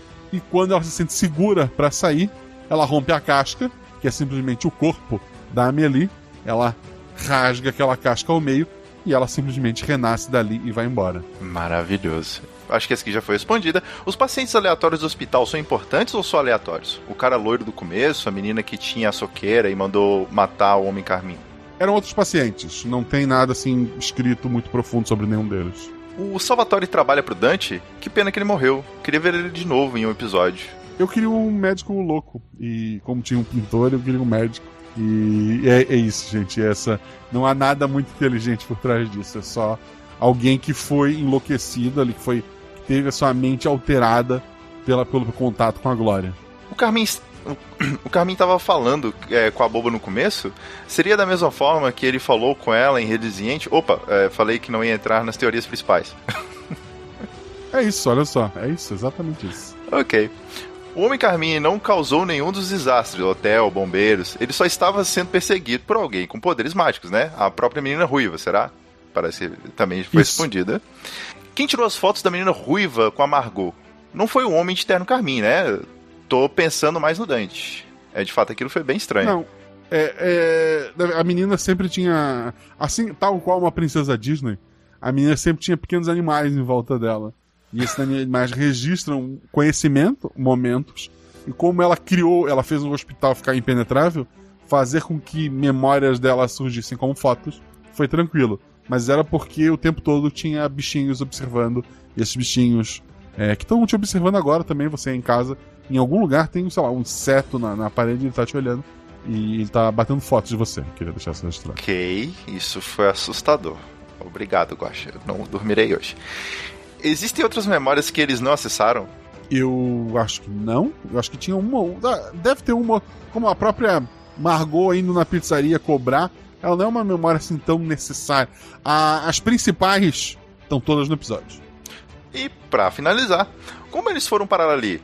Foi quando o Carmin apontou uma arma para a ruiva ou estava para matá-la? É, também já respondeu, Foi né? o rolo todo do. Metade foi levado do hotel, outra metade foi levado do Corpo de Bombeiros. E é isso aí. Muito obrigado pelo comentário, André. E. Meu Deus. Vamos lá. O próximo comentário é do Jean Macedo e eu queria comentar aqui do absurdo do jogador que só comenta no episódio que ele jogou. Marca o binga aí. Passando rapidinho porque tem comentário demais já. Eu. Só para eu já contei a história toda, gente, não tem mais o que contar. Só para pedir encarecidas desculpas às personagens das minhas queridas Rebel Bia e Jumozinho. É, assim, podendo datar o episódio e marcar aqui uma história pra sempre, eu não não é minha intenção. O Felipe Xavier, ele namora a Dani. Onde é que tu conheceu ela, Felipe? RP Guacha? O, a Rebel e o Jean estão, no momento da gravação deste episódio, estão namorando. Onde eles se conheceram? RP Guacha. E, é E assim como E muitos outros casada, gente. padrinhos. Não tem o que fazer. É. E assim como Tem muitos outros padrinhos tem e madrinhas. Agatha e Amanda, tem um milhão. Gilles e Panda. A Agatha conseguiu uma, uma companheira de, de apartamento e uma, uma namorada. Olha aí. Porque, ele continua, só, porque só agora me dei conta que passei boa parte da aventura indo na frente do grupo, como um herói que o bombeiro faria, porém com aquela roupa de hospital aberta por trás. É verdade. Vocês Complicado. estão aí pensando, nossa, o cabelo da menina é ruivo, é preto? A bunda de todos eles está de fora, gente. Eu queria deixar isso registrado. Acho que elas passaram boa parte daquele inferno olhando para a bunda suíça, branquela do leão. Eu não sei o que é uma, o que é uma bunda suíça, Felipe. Eu não faço ideia, eu acho. Eu não faço a menor ideia. KKKK Que emaranhado incrível de tramas os teóricos piram. Abração a todos. Muito bem. Um abraço, Jean. O próximo comentário, comentando o comentário do Jean, é da Marcelis Reis. O terror que as meninas passaram naquele lugar não deixaria elas se traumatizarem com a bunda suíça branquela. Mas eu precisava dar essa risada depois do terror que eu passei ouvindo algumas descrições. KKKKKKKKKK. E Jean completa o comentário do comentário da Marcelis Reis comentando o comentário do Jean com e um emoji ali de coraçãozinho. Pera lá, tu, tu, tu leu dois comentários seguidos. Em minha defesa, era uma, uma linha, pô. A regra é clara, o próximo era teu. Tá bom, eu leio o próximo, não tem problema. Obrigado. Tá bom, vamos lá. O próximo comentário, de novo, voltando agora com teorias tão grande quanto o comentário anterior, de Anderson Kamatari Vilas Boas. Mais uma vez, um grande olá a todos os guaxinins presentes, cada qual exercendo sua função. Marcelo, convidade, chat ouvintes. Vamos direto às perguntas e teorias. 1. Um, de acordo com a memória da Margot, a ruiva está atrás do Homem de Terno Carmim, a pedido do seu tio, que é o Homem de Preto. Em outra Não. memória... Ok, tá certo. Em outra memória, Tinha uma pessoa, o homem de preto. Certo. Então são duas pessoas diferentes. Em outra memória, a Margot espancou homens numa pizzaria. Pela fala da ruiva, ela estaria fazendo uma cobrança. A Margot, por acaso, trabalha para os Trapani, e assim sendo, o Homem de Preto é um Trapani? Não, como a gente já falou antes, mas sim ela trabalha pro Strapani. Pergunta número 2. Os abutres e outras aves e ratos me fez entender que tem relação com a criatura de bichos escrotos, Cuco e Glória. Pela forma como a ruiva nasceu na Amelie, na Amelie, eu imagino que ela tem relação com essa criatura, certo? Certo. Seria a ruiva ou o bebê que nasceu na escola do episódio Cuco, que de alguma forma os Trapani conseguiram controlar parcialmente, ou pelo menos sugerir um caminho mais rápido para conseguir o que o Cuco quer? Assim, controlar é muito forte, mas ela tá por ali. Ok. Pergunta número 3. Alguns dos gatilhos que disparam as memórias são relacionados a um único personagem, como a soqueira no travesseiro e o quarto em chamas, por exemplo? Bom, continuando. Porém, todos tiveram flashbacks com o gatilho. E não só quem tem relação com o gatilho. Além disso, todos acordam em uma confusão mental que não lembram nem quem são. Tudo isso me leva a pensar naquela máquina que conecta as mentes e memórias das pessoas, que foi usada em Eu Estarei Lá. O episódio teria alguma relação com essa máquina? Ou então as mentes estão conectadas devido a algum poder da ruiva? A Glória brincou com a cabeça dos três. É isso. Ok. Pergunta número 4. Numa das memórias da Amélie, é descrito que ela sorri e a cena. ela sorri. e a cena lhe foi ensinado. Seria algum tipo de comando que ela foi treinada a fazer? Tipo aqueles relacionados à famigerada bebida batizada Sherry Shelley, água da boy band, etc? A gente é o tempo todo ensinado a fazer certas coisas em sociedade. Eu acho que é, é, é assim, é muito mais. É, em especial para a mulher, né? Tipo, tem que estar sempre sorrindo, sempre bem arrumada, isso, aquilo, etc e tal. É, é muito mais porque é, ela estava numa situação que incomoda. É tipo responder, tá tudo bem, tá tudo be é, beleza? Tu fala, beleza, mesmo estando na merda, sabe? É, é, simplesmente você sorrir a cena como foi ensinado, você finge uma normalidade, porque é isso que, que as pessoas te ensinam. É, essa parte não tem, é, é zero sobrenatural.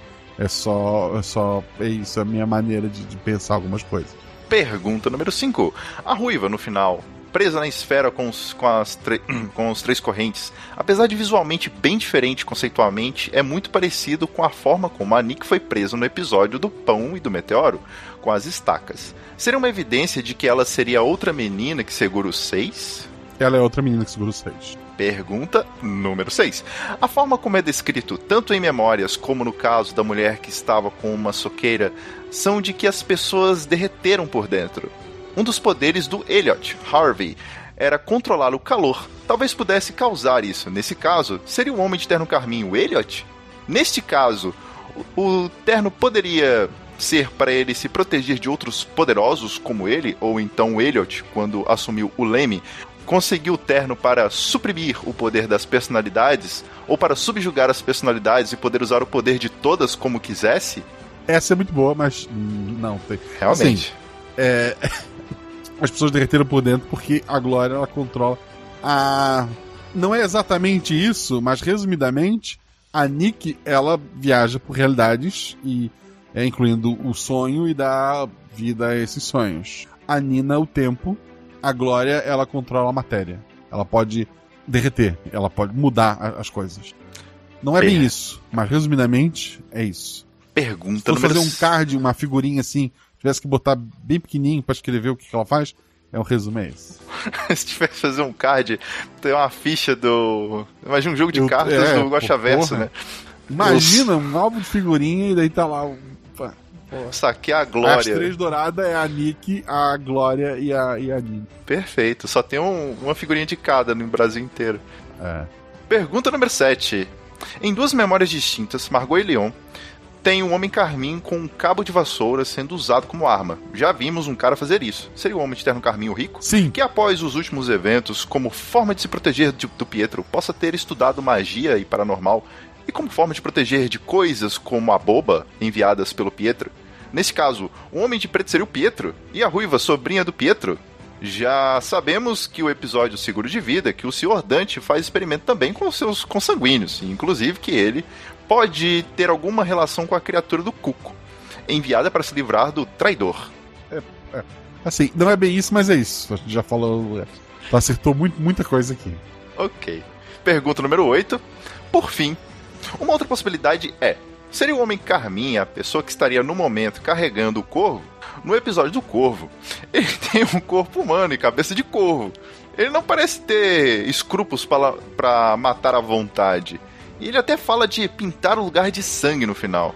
Ou, é, ou então poderia ter uma relação com esse episódio, ainda que indiretamente, considerando que vimos uma morte na qual a pessoa ficou somente com a cabeça e asas de pássaro apesar de morrer no processo. Giovanna ficou com uma descrição parecida com a do Corvo. O Corvo, tirando o episódio 2, ele não aparece em lugar nenhum. Esqueçam o Corvo. Dito ah, isso, poxa, ele tá poxa. tá com o Dante atualmente. Eita, Mas não no corpo, não no corpo do Dante. Ele só tá por ali. É nesse momento que eu queria ver a cara do Craio.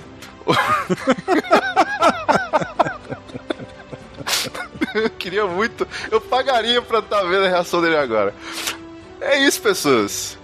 Outras perguntas certamente já foram e ainda serão feitas. Peço perdão por ter me prolongado tanto. Eu tô pensando no seu caso. Mas é tudo culpa do Guacha. Eu também acho. Com esse episódio genial, que facilmente poderia ser um filme de grande bilheteria. E, inclusive, com os outros episódios relacionados fazendo parte da franquia. Podia. Pô, podia. Hoje eu tive que confiar minha vida no Google no Google Maps, inclusive. para ir pro trabalho, porque várias rotas fechadas por manifestações. E o capitalismo me obrigando a trabalhar. E, porra, se eu Podia. tivesse uma grande bilheteria, eu tinha ficado em casa. É, lógico. Um grande beijunda a todos vocês. Uma beijunda pra você também, meu querido Anderson. Próximo comentário é do Batatina Tina. Só na caixa DJ. Guaxa, Guaxa do Estamos com você. Temos um trabalho para resolver. Guaxa, Guaxadu. Vamos, Guaxadu. O que é de novo, Guaxadu? Olá, Guaxa, Guaxa Clã e Juvidade do momento, que é o Ol- Felipe Dade. Olá! Que é o nome, né? Felipe Dade. É. Tá bom. Dade? Ficou meio estranho, mas tudo bem. Felipe. É, ok. Tá bom, a Dani vai pensar. Dani, trabalho de dever de casa. Pensa um- o equivalente de juvidado pro, pro Felipe, por favor. Você é uma pessoa criativa e fofa e entende Felipe. E se falar algo muito terrível, foi você, ele não vai brigar contigo. Batatina continua. Tudo bem com vocês? Tudo bem comigo? Tudo bem, Felipe? Tudo ótimo, meu querido. Já se arrependeu de estar aqui, não? Nem um pouco. A resposta certa é ainda não. Sem teorias, pois minha mente tá explodindo com todo o episódio. Só duas perguntas. A Ruiva, a Ruiva é filha do Cucu? Tecnicamente é a mesma entidade que passa. É sim. É, o Homem de Terno Carmim, nós já vimos ele antes? Sim. Ele tá aqui lendo os comentários comigo, inclusive. Beijo, luz a todos. Mark 3. PS. Obrigado pelas ideias para meu RPG Guacha. Quá, quá, quá, quá, quá. Jota, lembra de, de, de agradecer em algum lugar. Ok. E o próximo comentário é de Fernando Lobo. Cuidado, Guaxa, ele voltou. Boa existência, caro mestre Guaxinim, convidade, ouvinte nins. Este, com certeza, foi o episódio mais confuso que eu ouvi.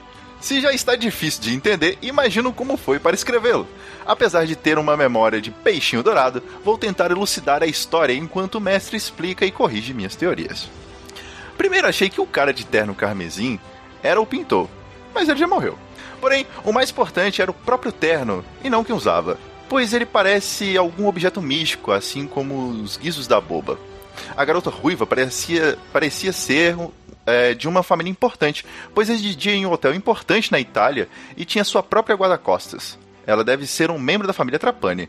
Assim como uma das jogadoras, ela estava sendo perseguida pelo terno carmesim e pela boba amando do homem de terno preto, Pietro, Dran...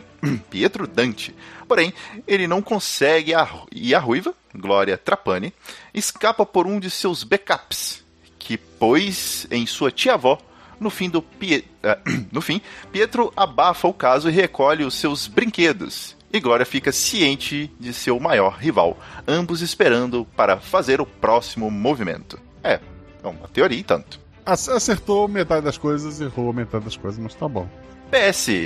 Fiquei chateado no último Guaxaverso, quando o mestre e o convidado ficaram falando em ter um amigo tigre para espantar os lobos.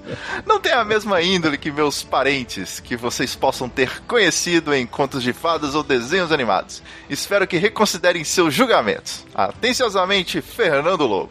Por favor, senhor Fernando Lobo, não derrube nossas casas. A minha, a minha é de, de tijolos, então acho que tá mais tranquilo. Mas. Agora eu tô imaginando É, um, assim- um lobo com a retroescavadeira. Assim, ah, não vou derrubar, não, tudo bom. É engraçado que ele começa. Ele diz, ah, tô confuso sem entender.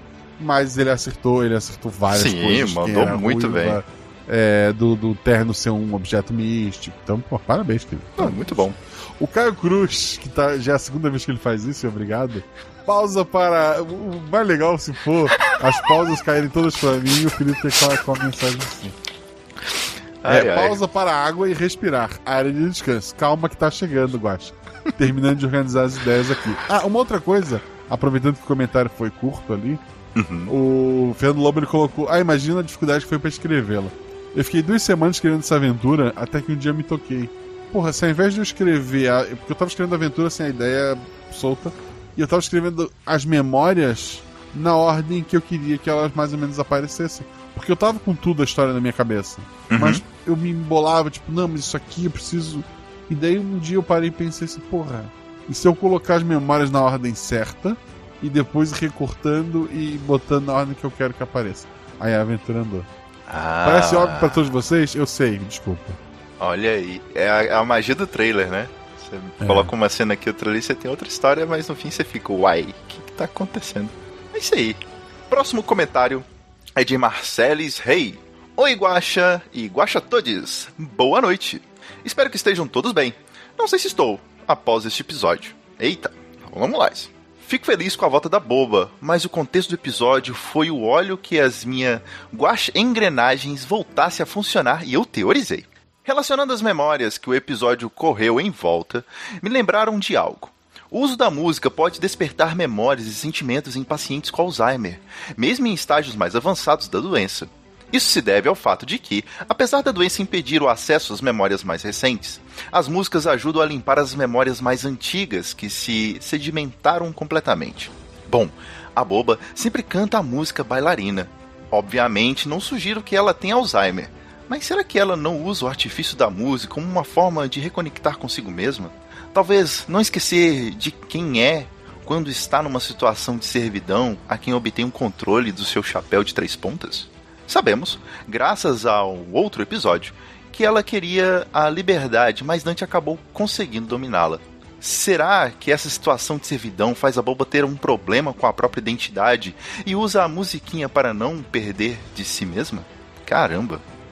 Apesar da agonia, especialmente com a coceira do ônibus, que no momento específico da coceira mesmo, em carne viva, me fez até ranger os dentes, com algumas cenas, o episódio é ótimo por cumprir o que um especial de Halloween tem a prometer.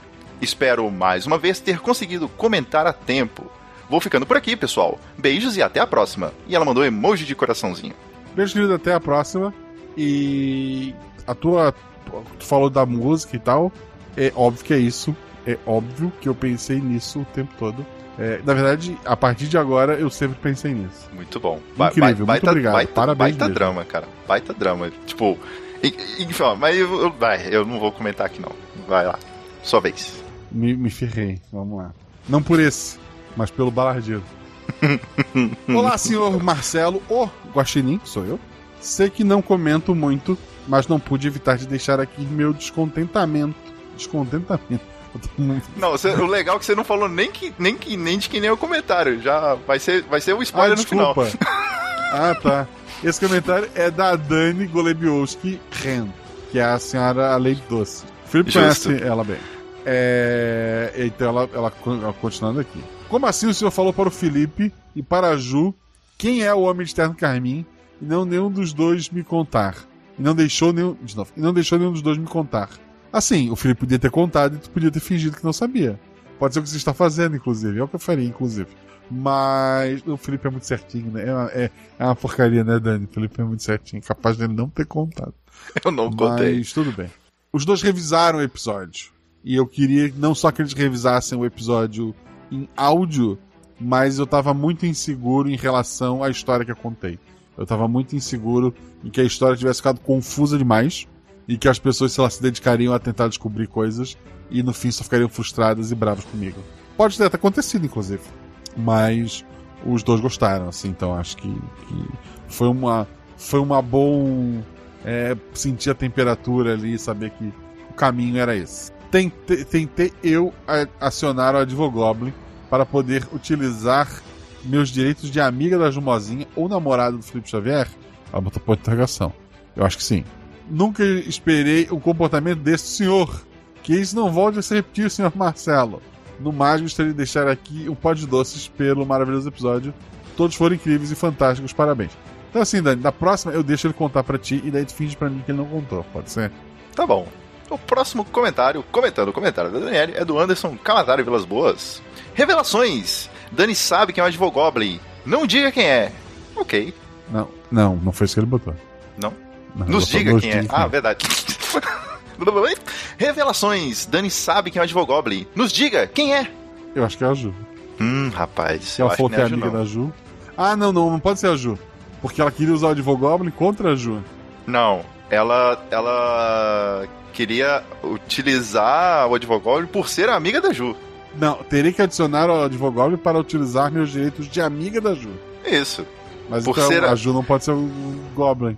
É, ela não pode ser um Goblin. O que, o que dá a entender de que ou a Dani é um, é um ser mágico, ou a Ju é um ser mágico, ou eu sou um ser mágico. olha só, olha só. Teu namorado dela. A tua obrigação é dizer que ela é um ser mágico, é fazer um elogio. Ela é a rainha dos doces, né? Então, Então, ela é um ser mágico. Nota 7 pra tua cantadinha. Vamos lá. Próximo comentário é do Gabriel Balardino. E ele coloca: Olá, Guaxa. Guaxa Novidade, chat e ouvinte. Como vão? Vou bem, querido Balardino. Já tô preocupado com o que vem em seguir. Demorei a vir comentar porque esse foi o fim de semana mais importante da nossa história e era preciso esperar. Será que temos chances de nos salvar? Confesso que estou sentindo uma coisinha estranha. Será esperança? No Brasil? Eu não tenho esperança no Brasil, mas deu tudo certo. É, sábado tivemos a vitória do Flamengo na Libertadores. Domingo a vitória da democracia com Lula. Hora de voltarmos às linhas. Vamos voltar às linhas. Por falar em linhas, o que você faz nesse RP Guacha? O que eu faço? Eu faço uma história complicada. Creio que os melhores teóricos já, tenta, já tenham passado por aqui. Não, ainda não. O Caio ainda está por vir. Mas outros grandes teóricos passaram por aqui. Sendo assim, queria deixar meus elogios à sua história, capaz de amarrar a história com muita maestria. A equipe de jogadores ficou tão linda e a edição foi super. Agora os spoilers. Antes do spoiler do Baladino, vou dar meu spoiler. Ele tá no próximo RP Watch. Tá no próximo? Não, não é no próximo. Eu não, Qual é sei próximo? qual que é o próximo. Eu tô. Eu ah, ele tá tava- no próximo, ele tá no próximo, ele tá no próximo. É isso, já é o próximo. O próximo É o- já é, é, é convite de casamento. Ah, tá no próximo, ele tá no próximo. Ah, esse próximo. O homem de Santa Carmim é o rico? Sim. Se sim, você matou. Você o matou como NPC porque o Felipe ficou imortal de repente? É verdade. Matar o Felipe com os dados que ele rola é impossível. Tive que matá-lo como NPC e chamei ele aqui hoje pra pedir desculpa. Desculpa, Felipe. Ah, Tá desculpado. A Bob estava presa dentro daquele lugar com eles. Na verdade, ela dentro do rico. Porque o, o terno, além de proteger o rico, se protege o, a, a- pessoa em que ela está dentro da mente, também protege ela na, na- é, por tabela, né? Então tava todo mundo se protegendo ali. Ok, eu não vou fazer um comentário es- esquisito. Vou continuar. É... Não, agora eu Obrigado. tenho que fazer porque fofoca pela metade, né? Ai, meu Deus. Se o rico se envolveu com a, a- a psicóloga, a psiquiatra, com a Amelie, a boba tava lá o tempo todo. Olha, Na mente. Assim, eu isso, a- pô, isso, pô, isso, assim, eu- eu- porra. a, a Então gente não, não, aconteceu nada. Então, a gente Ah, não sabe, a gente não sabe qual era a relação. Agora que tu- a gente descobriu que era uma relação é, não violenta, não violenta assim, né? Era de acordo entre a boba e o rico. A gente não sabe como é que é. o- O rico pode ter conhecido a boba de maneiras que a gente nem, nem faz ideia. Né? Ela pode ter contado coisas, ok, ela a pode mente ter. do Felipe é mais perturbada que a minha. Eu não sei, então. eu, eu não sei, eu, eu, não julgo. O rico Não, não. não, não, tô julgando. É, não, não. É então, assim, já, inclusive. O, o rico não era, não era um, um exemplo de ser humano. Ok. E assim, acontece, gente. Boba poliamor confirmado. Não sei. Vamos. É. Cria Continuando. suas fanfics. O Homem de Terno Carminha, isso já foi. A bomba de ataque.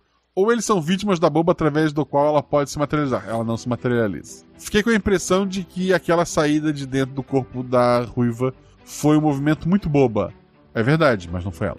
No mais, fico por aqui, porque será uma leitura longa e eu estou bêbado de felicidade. Que o futuro seja melhor e menos apocalíptico. Ainda que nossas chances. Ainda que. De novo. Ainda que nossas chances sejam baixas. Melhorou um pouquinho. Ao menos agora temos o norte e o nordeste para seguir. Por mas lá é quente, assim. Eu, eu, gosto Não, de frio. é quente pra caramba. Eu tô A derretendo gente, aqui. a gente tem que salvar o, o sujo. Pelo amor de Deus, socorro. É, beijos para todos. Beijo, querido. Um beijo. E o próximo comentário é de Nicolas Francelino. Olá, Guaxa, Guaxa Novidade, Guaxate e ouvinte Nins. Tudo bem com vocês? Tudo bem com você, Guaxa? Cansado. Tudo bem com vocês, Guaxate? Tudo bem com vocês, ouvinte Nins? Comigo também tá tudo ótimo. Espero que sim. Passando só para distribuir biscoitos para todos os jogadores, para o Mestre Guaxa, por mais um episódio de Halloween agoniante, e para o editor pela imersão. Também para cobrar o Guaxa de aparecer em um possível Guaxa encontro em Fliperama. Tchauzinho. Caramba. Você já jogou muito Fliperama, Guaxa? Quando era novo, sim. Há muito tempo, há muito tempo atrás, meu jovem. Joguei, joguei bastante. E. Mas não. Recentemente teve Ana, Nuvem, o pessoal tudo lá na Ju, que é tipo duas horas aqui e, e eu sou um monstro. Não. Me arrependi depois? Talvez. Talvez. A última vez que eu, que eu. Quer dizer, eu encontrei um ouvinte, Gustavo, beijo Gustavo. Eu fui comprar um chapéu de bruxa pra Malu é, numa loja de festas que tem em Blumenau. Tava eu, a Malu e minha esposa. E o rapaz me reconheceu. Acho que é Gustavo. Caramba, que ele legal. tava lá comprando fantasia também pra uma festa de Halloween que ele ia. E. Pô, legal, um abraço, Gustavo. Eu não sei se ele escuta o RP Watch. É, eu sei que escuta o porque eu já encontrei ele em uma outra ocasião, por causa de um programa do, do SciCast, que a gente viu. É, ele ganhou, acho que ele ganhou ingresso pra ver Perdidos em Marte, que a gente teve uma promoção do SciCast uma vez. Ou coisa Caramba. parecida, ou ele viu na mesma sessão que eu. Não lembro. Eu sei que eu vi o filme com ele. E. E daí é, foi engraçado porque ele tava no corredor, a Beta e a Malu estavam no corredor, e ele não reconheceu a Beta e a Malu, obviamente, né? E daí eu tinha estacionado o carro, fui pegar uns Pokémon, essas coisas que a gente que o homem adulto faz. E daí, quando eu cheguei na, na- no corredor, ele de longe me viu, aí ele, sabe, ele já deu aquele sorriso e tal. Quando eu cheguei bem perto, eu não tinha reconhecido ele, né? A Beta cutucou ele e falou assim: Você pega o chapéu ali pra mim? Aí ele, ficou, ele pegou o chapéu e entregou pra ela. E, e, e daí a gente conversou. E daí foi isso. Eu não É, perguntei nada bom. de muito útil, eu só falei, ah, festa fantasia, né? e, e- foi. E, e ele explicou que ele queria fazer a fantasia. É, e eu falei pra ele, cara, é quente. E foi isso que a gente falou. É isso. eu sou uma péssima pessoa. E aí o Akika não me encontrou, mas uma vez ela foi num ginásio no Pokémon GO e ela matou um Pokémon meu. Eu queria deixar registrado isso. Matou um Pokémon meu.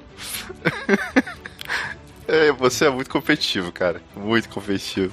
Matou o, o Eu nem sabia. Eu não sabia, mas a partir de agora eu sei. Ela matou um Pokémon meu. Será que era um pássaro? E por isso a gente tem tudo isso? Não sei. Tchan, tchan, tchan. Mas Caraca, tá coçando- o cara criou, o cara criou um episódio de podcast por vingança. Matou o Pokémon. Você tá com coceira no ombro aí, minha? Tá ligado? Vamos lá. Meu Deus do céu. Eu ganhei um episódio de presente da FPBate. Por quê? Porque ele me odeia. É, motivo fútil, chegamos a um novo nível disso. Vamos lá. É, Piazza. Piaça. Piaça. Piazza. Boa noite, tarde, dia. Mestre Guacho, sou eu. Convidade, que é o Sou eu. Felipe Dade. A Guaxomunidade, que é todo mundo tá ouvindo isso ao vivo ou é, editado, ou sei lá. O rapaz lá atrás perguntou se faz diferença fazer o download ou ouvir pelo player. Não faz diferença. Preferencialmente escute até o final, mas Sim. não faz diferença. Assim conta o, o- como download, entre aspas, os dois. Comentando aqui de novo para dar os meus parabéns, que episódio maravilhoso. Toda uma vibe de The If We Team. Olha só, inglês maravilhoso. Desculpa, Caquitas, são pessoas de inglês de verdade. Alan, desculpa, Alan. É, no fundo, no som de, de fundo. Ah, tá. Ah, tá, mas a música de fundo é quem coloca o Zorzal. Então é o Zorzal que tem a, a, a mãe ali. Uhum. Agora pode ter respondido antes, se for o caso, só ignorar. Não vou ignorar, cara. Tudo, toda pergunta é válida. Mas qual o, o problema com pássaros? Depois do corvo e do cuco, agora tem o abutre. KKKKK. Eu vou ignorar. E outra, o terno realmente tinha algum poder? Sim, ele protegia o, o usuário. Dar os parabéns de novo por esse projeto foda.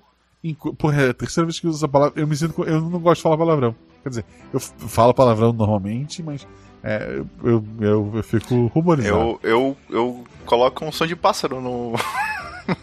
pra, pra, pra censurar o, o palavrão. Como eu vou editar, eu não vou botar um som de pássaro, e daí se eu botar um qual é o meu problema com pássaros, eu não tenho problema com pássaros. Quem tem que ter problema, é quem tem que ficar ligado são eles comigo.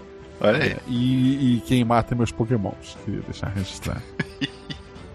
Ah, enquanto puder, serei padrinho. Muito obrigado, querido. Porque o bem, é o bem que esse projeto faz e continua fazendo na manutenção da sanidade. Não tem preço. Muito obrigado pelo seu comentário. Sobre pássaros, eu não tenho problema nenhum. Eu gosto de, de pássaros. É, e gosto de padrinhos também. Próximo comentário é de Buda. Bom dia, Que é, boa o, tarde. que é o certo. Desculpa, Felipe. Por um instante eu pensei assim, eu não disse, eu disse, não, eu, tomara que eu não tenha dito. Mas ok, bom dia, boa tarde, boa noite, Guaxa, novidade. Leia-se Jumozinha, que eu sou a Jumozinha da vez. Guaxate, olá, Buda do futuro, que está acompanhando a leitura. E Guaxa ouvintes, olá, Buda do futuro, do futuro que vai ouvir o Guaxa Verso editado. Ah, Não vou fazer- vai demorar. Ok, não vou fazer muitas perguntas sobre o episódio, pois acredito Obrigado. que a maioria das minhas dúvidas já foram feitas nos comentários anteriores. E também o próprio Guaxa disse no Guaxa Verso passado que a própria realidade não existe. Logo, não existem perguntas. Não, eu não vou assumir que a minha memória é horrível. Dito isso, seria um homem do terno carmim a digievolução do jaqueta vermelha? Porcaria, Não. que. Pô, digievolução, maravilhoso. Algum biólogo poderia me tirar uma dúvida? Os guaxinins têm problemas com aves na natureza? Pois já temos o corvo, o cuco e agora abutres. Algo de errado não está certo. Brincadeiras à parte, gostaria de agradecer pelo episódio surpreendente. Parabéns, Guaxa, Jumozinha, Bia, Jean, Zorzal e padrinhos, madrinhos, dubladores. Pelo amor de Nelson do céu, Shelley, sua voz é maravilhosa. É perfeita, mulher. Vocês foram individualmente 775% do episódio. Muito obrigado, Buda, É pelo comentário. E é verdade. É- é- isso aí tudo aí é verdade. Assim, ano que vem, no meio da aventura, os jogadores vão, encontrar um ônibus escolar cheio de pássaros. e, e tem que ser um grupo de jogadores que, recorrente, sabe? Só pra. Fica, fica, fica a promessa aí, gente. As mensagens de ameaça. Vou te botar dentro do ônibus escolar. Vai estar o Yakika lá dentro do ônibus. Ela vai olhar em volta assim, o motorista é um abutre, vai ter um corvo assim, sentado do lado, um cuco no banco da frente. É isso, é isso. Por favor. Ela vai se olhar alguém- pela janela, vai ter um ginásio assim, ó, e um Pokémon caidinho triste. É, e aqui. Aqui se faz. Ai, caramba. Muito bom. Próximo comentário é do Jonatas Ramiro Goulart. Ele coloca: Saudações, Guaxa Humanidade, Juvidade e Guaxa Guaxa. É porque Guaxa é o título de quem. Justo. É. É tipo o Mario Mario do Super Mario. Eu falei no Twitter que ouvi o episódio só depois das eleições, pois estava com muita ansiedade para ouvir o episódio de terror. Mas não dei conta e ouvi na quinta mesmo. Falhou. Então vamos às considerações do episódio. Eu não tenho muitas teorias a respeito, mas escrevi um textão.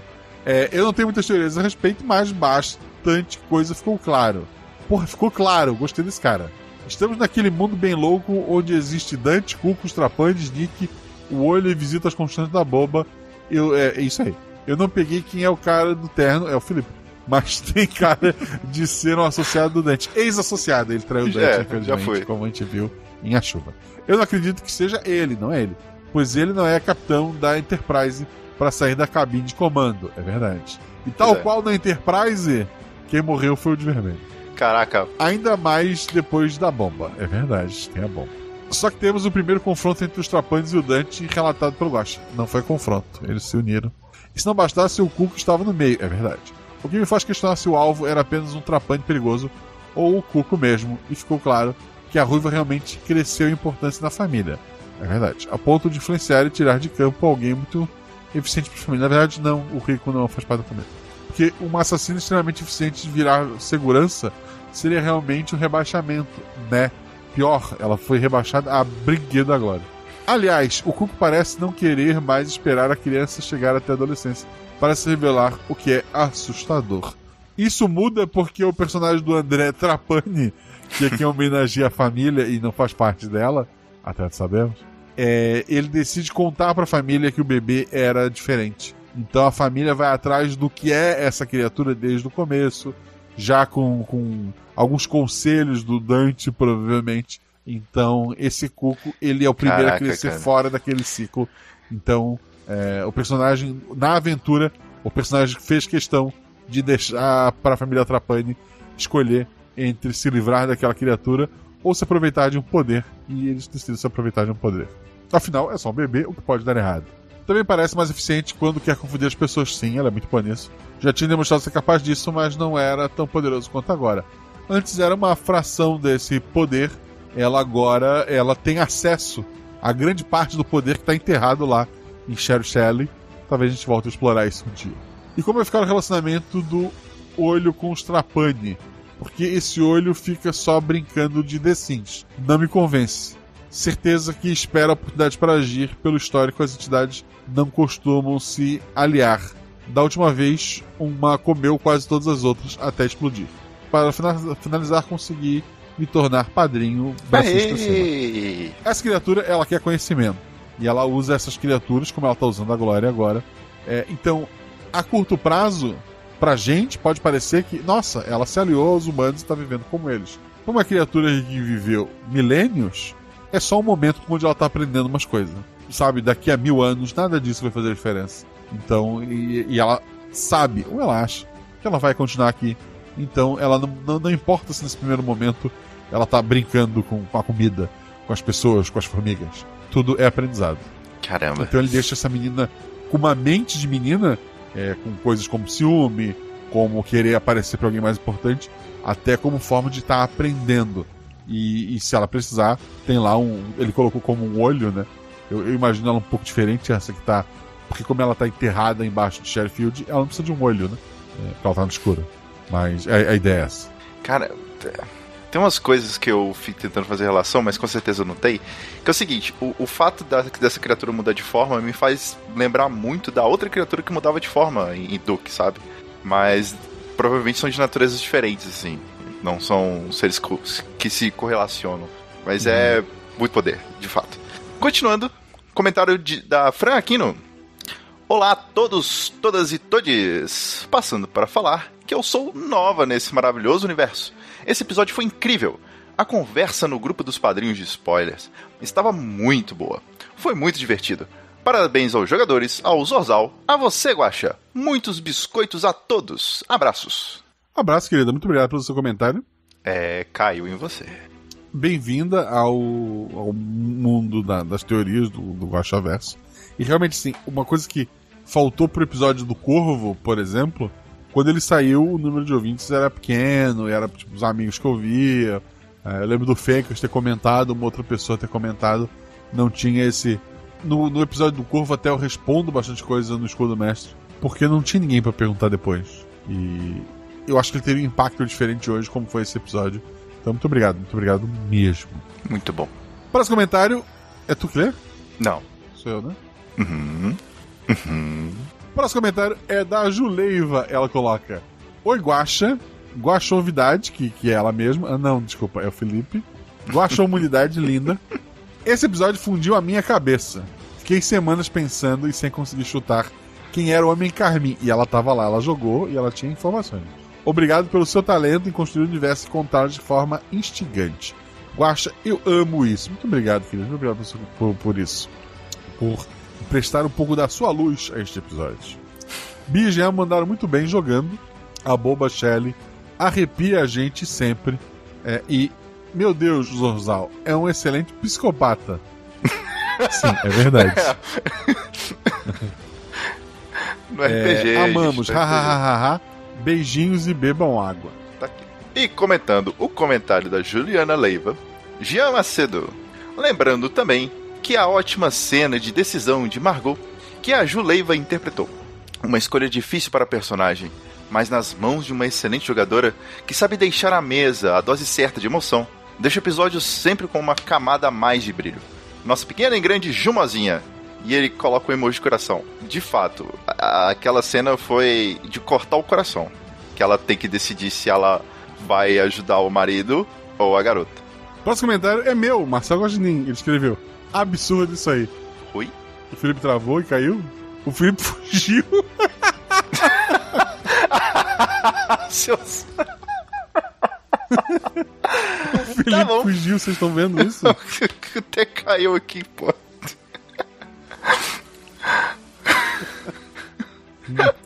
As pessoas estão me acusando de golpe, que absurdo isso. Ah, eu nunca falei que jogaria limpo.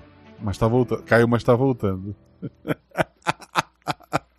Pô, vocês estão vendo ali, gente, o comentário, não estão? Ok, estou de volta. Estou de volta. Eu, eu, achei, que você, eu achei que você tinha me abandonado. não, não foi. Mas, pô, tá ok. Absurdo isso aí.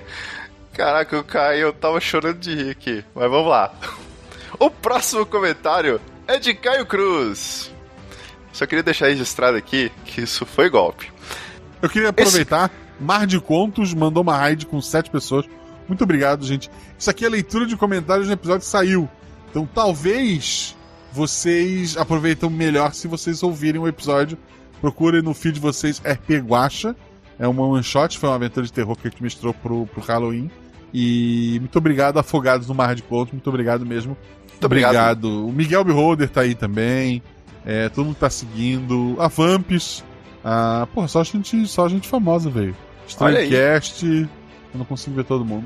Obrigado mesmo, gente. Só, é, o- as melhores one-shots do Brasil, segundo o Miguel Beholder, é da RP Ghost. Olha aí, eu concordo plenamente. Assina embaixo. Autor é, conhecido nacionalmente. Muito bem, pessoal que chegou. Chegamos ao tão esperado comentário. É, eu, eu repito. Isso aqui é uma leitura de comentários, é, é spoiler, e...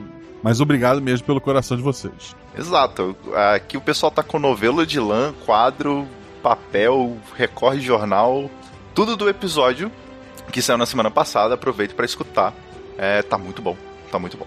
Então, vamos da sequência? Vai lá. Porque pela ordem é uma cada um, né? E essa, infelizmente, caiu pra você. Vai ter volta. O próximo comentário é do Caio Cruz. O tão esperado comentário. Esse comentário foi revisado e editado pela Juleiva, uma pessoa que merece tudo de bom no mundo. Obrigado, Ju. Meu Deus, tem um comentário com revisão. Olha o nível de profissionalismo dessa- desse ser humano. É maravilhoso. Vamos lá. Olá, Guaxa e Guaxa Humanidade. E ouvintes desse Brasil feliz e renascido, como estão? Como você tá, Guaxa? Feliz, renascido e meio morto aqui. Mas renascido. Ah, que bom. Ok. Primeiro de tudo, uau! Mais de 3 mil mensagens no grupo de spoiler. 20 páginas de documento para organizar as ideias que vieram na minha cabeça. E na do pessoal que estava teorizando durante a semana. Várias teorias quentíssimas com seus altos e baixos. Acho que nunca vi uma comoção tão grande para resolver um mistério desses. O jeito que o Marcelo conta as histórias é incrível.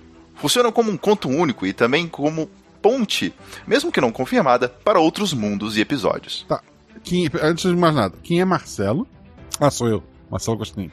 Exato. Marcelo, tipo, nem minha, mãe- minha mãe me chama de eu Falo isso. Você vê o Mas tamanho do furdunço que tu criou. Mas, É, enfim. E, e- e a gente fala em 3 mil mensagens no grupo de spoiler. Eu esqueci que, pelo menos em dois momentos, eles foram pro Discord discutir. Foi E tem um arquivo de, de- no Google Drive em que eles juntaram várias ideias. De 20 páginas de documento, é isso aí. É. Mas, enfim, bora para o que interessa. Neste comentário, irei fazer diferente. Farei um resumo de alguns pontos do episódio. E ao decorrer dos acontecimentos, irei jogando teorias para determinados pontos. No final, juntamos tudo em um grande bolo. Seja o que Deus quiser. Artigo 1. Como as memórias que os jogadores resgatam logo no início do episódio, com as memórias que os jogadores resgatam logo no início do episódio, percebemos que nesse momento que todos os personagens têm traumas, alguns abstratos, outros mais palpáveis. Destaca-se a Amelie, que parece estar em algum tipo de sonho, em um sonho mental, com o Homem de Terno Carmim, HDC. Nota-se que, junto dele, a Boba, que já havia aparecido em outros episódios, faz mais uma aparência. faz mais uma aparência. Isso mesmo. E mais recente nessa linha do tempo, segundo o Guacha, no grupo de spoilers. Artigo 2. Após o segundo flashback dos personagens, Leon, bombeiro, saindo do prédio em chamas com a garota ruiva no colo, Margot recolhendo dinheiro na pizzaria e Amelie no hotel caro, no hotel caro com o homem de terno carmim, algumas informações começam a se juntar. O ramo da Margot parece ser violento, como alguém que trabalha para a máfia ou uma organização criminosa. Descobrimos também o possível ato heróico do Leon que fez ser eh, dispensado. Por último, temos a memória da Melie, que revela uma conexão dela com o HTC. Mais detalhes ainda estão por vir. O momento do terceiro flashback. Margot, que abre a porta para a garota ruiva. Leon é no chique em chamas, salvando Margot. Amelie segurando foto da Margot enquanto chora e depois recorta fotos. Ao que parece, o tio da garota ruiva, a mesma que aparece no flashback, do Leon, é importante. E Margot está ligada a ele de alguma forma. Está devendo algo ou trabalha para ele? Na memória do Leon, parece ser o mesmo local onde Amelie estava com a HTC. Mas onde estão eles, eles nesse momento? E por que Margot estaria ali?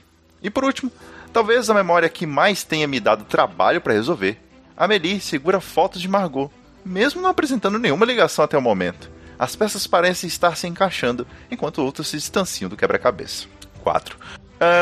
Quarto conjunto de flashbacks. Leon em casa, com bebida alcoólica e remédios, vendo o noticiário de que um homem de Carmim é suspeito do massacre no corpo de bombeiros. Margot está num hotel com pessoas sangrando e é atingida com um cabo de vassoura por alguém com terno carmim.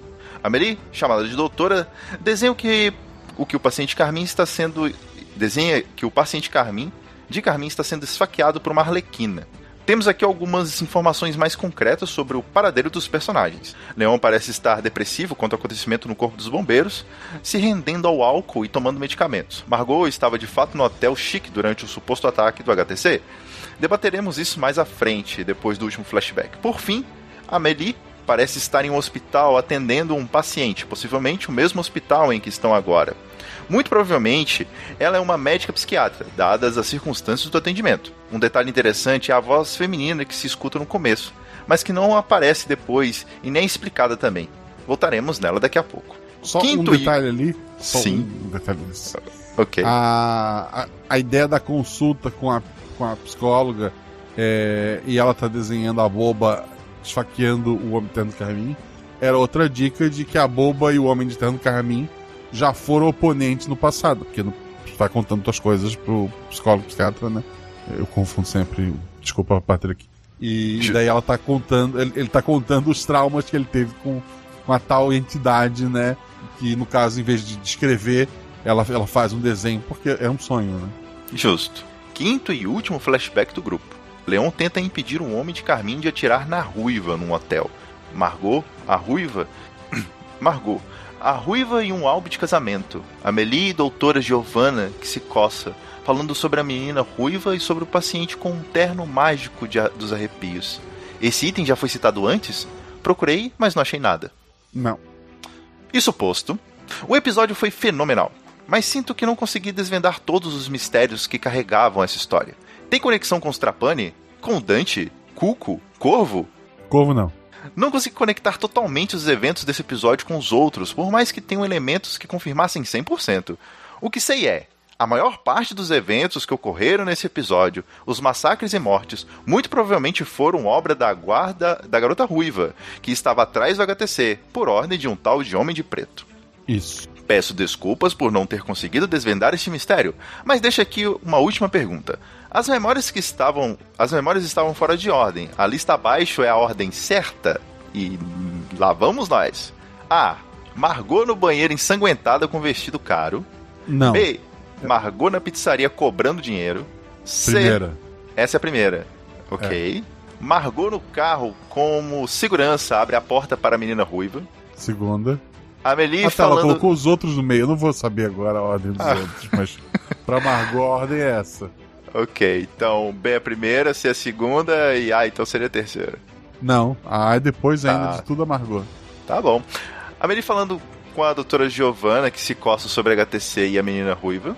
E a Amelie jogando xadrez com a HTC. É porque a F. Amelie tá misturado com a da própria Ruiva, né? Hum. F. Margot mostra fotos de um casamento para a menina ruiva. Isso ainda é antes do A. G. Amelie é chamada de doutora e desenha a si mesma, estrangulando o HTC enquanto é esfaqueada por uma arlequina. Aham. H. Amelie está em um hotel caro e fica aliviada ao ver HTC, influenciada pela ruiva? Não, nesse momento ela não tava influenciada. É, a personagem sim, mas na memória não, né? Ela, ela gostava dos encontros que ela tinha com o Homem de Terno Caminho. Margot acorda no saguão de hotel ensanguentado, ensanguentada e recebe vassourada do HTC. A, o A é antes dessa. Porque ali ela já tinha feito o. já tinha machucado o próprio. o Adam Driver, que é o marido da Ju em todos os episódios de RPG. Ok. J. Leon no saguão de hotel cheio de, de corpos tenta impedir a HTC de atacar uma ruiva. Isso. K. Leon está em um local chique em chamas e vê Margot, que está em, é, com suas soqueiras caídas. Isso eu acho que é antes, quer dizer, quase tudo ao mesmo tempo, mas um pouco antes. Ok. Leon sai do prédio em chamas com a ruiva, é, que não quer ir para um hospital. Ah. M. A Amelie chora é, olhando fotos da Margot e recortando-as, influenciada pela ruiva. É, essa aqui é antes do A. é, não é tão pra frente, não. É antes do A, ali onde eu botei o A antes. Ok. Porque isso aqui ela tá com raiva da, da, da, da Margot, né? No caso, não é a Meli, é a Ruiva. Certo. N. Leon vê corpos de seus amigos na estação de bombeiros e sente-se culpado. Isso, porque ele levou a menina Ruiva até lá. Por fim, ó. Leon no sofá, medicado e bebendo, vendo na TV que HTC é suspeito pelo ocorrido no corpo de bombeiros. É, na verdade, essa memória tá alterada. O, ele tá como sobrevivente ao massacre. Eu imagino que depois disso a, a polícia bata na porta dele e conduz ele até o hospital e a gente tem início aos eventos.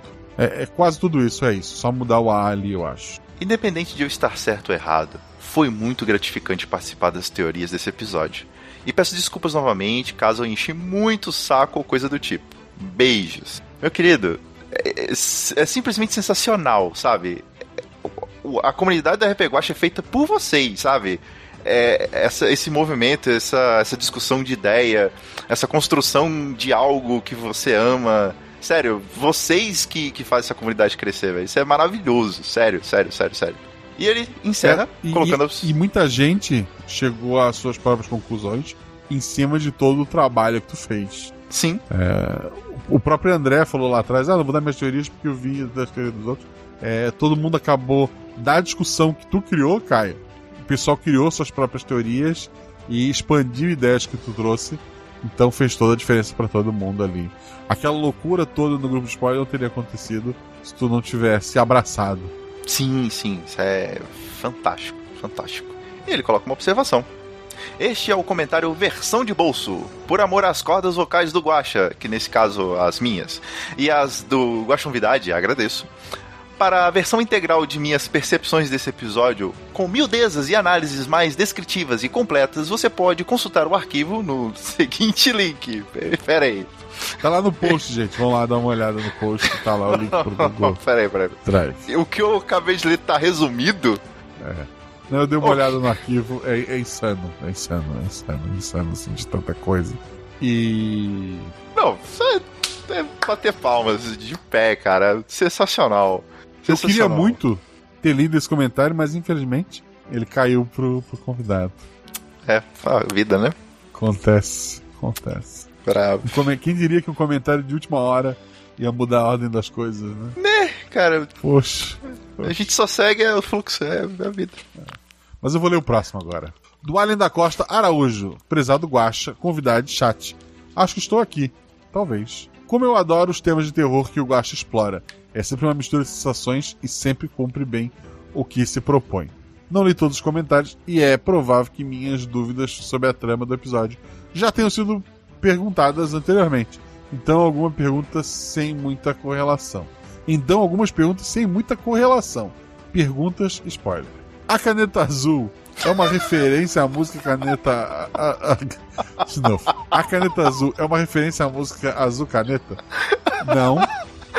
A cena das enfermeiras é inspirada no jogo Silent Hill? Sim. Vai ter um sexte- sexteto.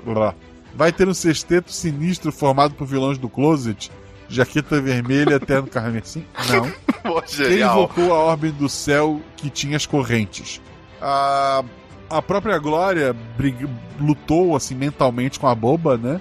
E, e a boba, até pela facilidade, pela ajuda que o terno dava pro, pro seu hospedeiro, ela botou a Glória pra correr. Ela conseguiu limitar um pouco os poderes da, da Glória ali, assim como a Glória brincou com a mente de todo mundo. Ela estava um pouco presa na mente daqueles três e, e aquelas correntes era é, simbolicamente para libertar a mente dela 100%, para ela poder seguir depois daquilo tudo. Então, quando cada um faz as coisas que tem que fazer, é, o último vínculo que ela tinha com aquelas pessoas mental é quebrado e daí sobra o vínculo do ovinho, né? Que, que tava lá para chocar quando fosse necessário. Corvos, cucos, abutres, qual a próxima ave que vai aparecer? Eu, eu acho que eu já contei no Gostaverso, ou pelo menos no Missangas. Acho que a coisa eu conto de novo. A primeira vez que eu levei a Malu no zoológico, ela viu o leão e ela achou, ah, o leão. Ela viu o tigre, ah, o tigre. Ela viu a Ema ela chorou de medo. eu falei, filha, te falta prioridade nessa vida. Mas ok.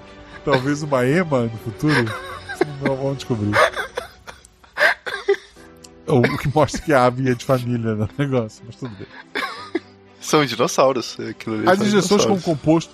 É, é um dinossauro. As injeções com composto químico laranja que simula o poder do grande N. Essa referência eu gosto não vai lembrar. Vai reaparecer um dia? É... Isso é do episódio do Corvo? Aham, químico amarelo. É, era amarelo, eu acho que era amarelo. Líquido amarelo, líquido amarelo. Que a Deb fala. Aham. Isso. No mais, sempre um excelente episódio. Observação: eu tenho que olhar sempre o PicPay, pois desde que comecei o apoio, mesmo foi cancelado sozinho pelo PicPay umas seis vezes. É verdade. Todos vocês, agora, vão no celular de vocês, procura por RP Guacha, vê se tá assinadinho, se não tiver assina. Ah, mas eu nem assino, não tem problema. Vai lá procurar, porque, porque dá problema. É. E vamos lá. Próximo comentário da Rafaela Malecheski.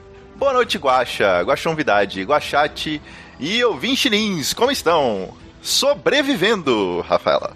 Apesar de ter terrorizado no grupo de spoilers, e inclusive venham fazer parte dessa comunidade maravilhosa, hoje passo aqui para deixar biscoitos em formato de pássaro para o Guaxa, para os jogadores e para o editor, porque todos foram incríveis nesse episódio. Abraço! E ela colocou o emojizinho do coração. Ok. Eu. Eu lembrei do. do que no Japão alguns animes usam o corvo pra chamar alguém de, de idiota ou coisa parecida. Porque o corvo fala arro, né? E, e parece que é idiota. Ok, eu lembrei disso agora. né? Ok. Olha só. No. Eu comecei a ver Haikyuu. E Haikyuu eles são. O, o time deles é Sim. do corvo. Sim. No Air Gear, não recomendo a ninguém. É, até porque o anime acaba e o mangá continua. O personagem também tem. Ele tem um ninho de corvo na, na cabeça dele, inclusive. Mas não, volto a dizer, não, não vale a pena vocês. Ainda mais hoje, eu não, não revisitei, deve ser pior do que eu, que eu lembro. O próximo comentário é do Jean Macedo. Pô, Ele já não comentou hoje? Peraí, tem comentário do Jean embaixo? É, pra mim tem. Ah, eu atualizei a página aqui, apareceram mais uns seis comentários. Tá, Verdade. deixa eu botar um atualizar aqui. Deixa eu atualizar e a gente vai lá pra baixo. Tem um Atualizar. comentário meu, inclusive. Ele foi o primeiro a comentar durante a live, daí eu xinguei ele, inclusive. o Jean colocou: Me disseram que a boba aqui é novos recrutas. Temos um palhaço psicótico e uma cigana gata aqui. Um bom guaxaversa a todos. Os dois iam numa festa fantasia. E por isso não estão aqui gravando. Tá aqui as Ouvinte. Tá aqui a áudio descrição da foto. Tá o Jean, mas a Bia, os dois fantasiados, ele de palhaço, ele tá o Corigão mesmo, com aquela maquiagem pesada, e ela de cigana, com bastante moedas, é aquilo? São moedas e um lenço na cabeça. Tão lindos. Lê o próximo comentário, Felipe, vai. É aquele seu ali, do Marcelo Gostinin? Aham. Ai, Marcelo Gostinin, eu te odeio! E é isso daí. É porque ele foi o primeiro. A gente já tinha começado a gravar. E ele foi o primeiro a comentar durante a gravação. E Gente, eu ao eu- vivo já mandei um Entenda-se, eu tava só lendo o comentário. Não, isso é a opinião pessoal do Felipe. O próximo comentário é do Matheus F. Ah, não, começou a leitura e eu ainda não terminei de ouvir o episódio. Como veio comentar toda semana, não vou deixar de marcar presença. Vou me limitar a dizer que, até onde eu vi, eles acabaram de sair do hospital. O episódio está muito bom, então acabou o episódio, né? É, o episódio está muito bom e mandar 13 biscoitos para cada um. Abraço, abraço, querido. Lá, Abraço. O próximo comentário é de Andrei Benevenuto. Ah, agora que eu entendi, agora que eu saquei, agora todas as peças se encaixaram. Eu estou entendendo tudo agora. Eu vou ficar de olhos abertos. Outro caso encerrado, meu caro Cryo. Eu estava cego, mas agora estou enxergando. Agora tudo vai mudar. Muito obrigado pelo comentário, Andrei. O próximo comentário é do Cauê Chups. Ouvi esse depois de um longo tempo sem ouvir e me trouxe lembranças do episódio 6 de Billy Jean. Tem umas coincidências, né? É. E, por fim, o último comentário de Jonatas Ramiro Goulart. Olá, Guaxa! Só para esclarecer, quando eu falei meu olho, me referia ao olho de Deus. O olho de Deus tinha contato com os trapanes. Agora tem duas entidades na família. É uma Ah, baita é verdade. verdade. É verdade. É, eu tô cansado. Eu não vou. eu não Caraca, vou inclusive, se você imaginar uma pizza, ela pode parecer um olho. Seria uma marca de pizza muito interessante. Felipe, como é que as pessoas te acham na internet? Vocês me acham na internet, nas redes sociais do Twitter e do Instagram, procurando por FXCLSMG. E também vocês podem me conversar comigo também lá na Taberna do Guaxinim, tornando-se um padrinho do RP Guache. Vale a pena ser padrinho da RPG? Poxa, e como? Você pode ficar participando de conversas, de teorias sobre episódios, escutar episódio com antecedência, gravar voz para episódio. Você pode jogar mesa com os padrinhos, você pode ter participar de grupos específicos, desde perrengues e panelas até mesmo grupo de fanfic, até mesmo grupo que tá específico para falar outra língua. Tem muita coisa lá e a comunidade é muito legal. Eu quero dizer muito obrigado a todos que deixaram comentário, muito obrigado. Eu tava realmente preocupado com um episódio tão é, intimista, tão com tantas referências, que ele pudesse não agradar as pessoas. É, talvez não tenha agradado alguém, a pessoa só não quis comentar. Obrigado. Eu não precisava de hate. É, fico, fico, muito feliz se você realmente não gostou e só não me xingou. E o próximo episódio ele tem outro tom, é, é baseado numa música de Jean Giovanni. Pode dar errado, não é verdade? É. Agradeço muito ao Felipe. Maravilhoso. Eu que agradeço, meu querido. Agradeço a vocês que estão aqui ao vivo. Agradeço Obrigado. a você que deu um download. E agradeço a você. Porque eu acredito que as pessoas, quando elas pensam muito numa coisa juntos, essa coisa passa a existir. E vendo vocês pensando no Guaxaverso, bem, nesse caso, o Guaxaverso não existe.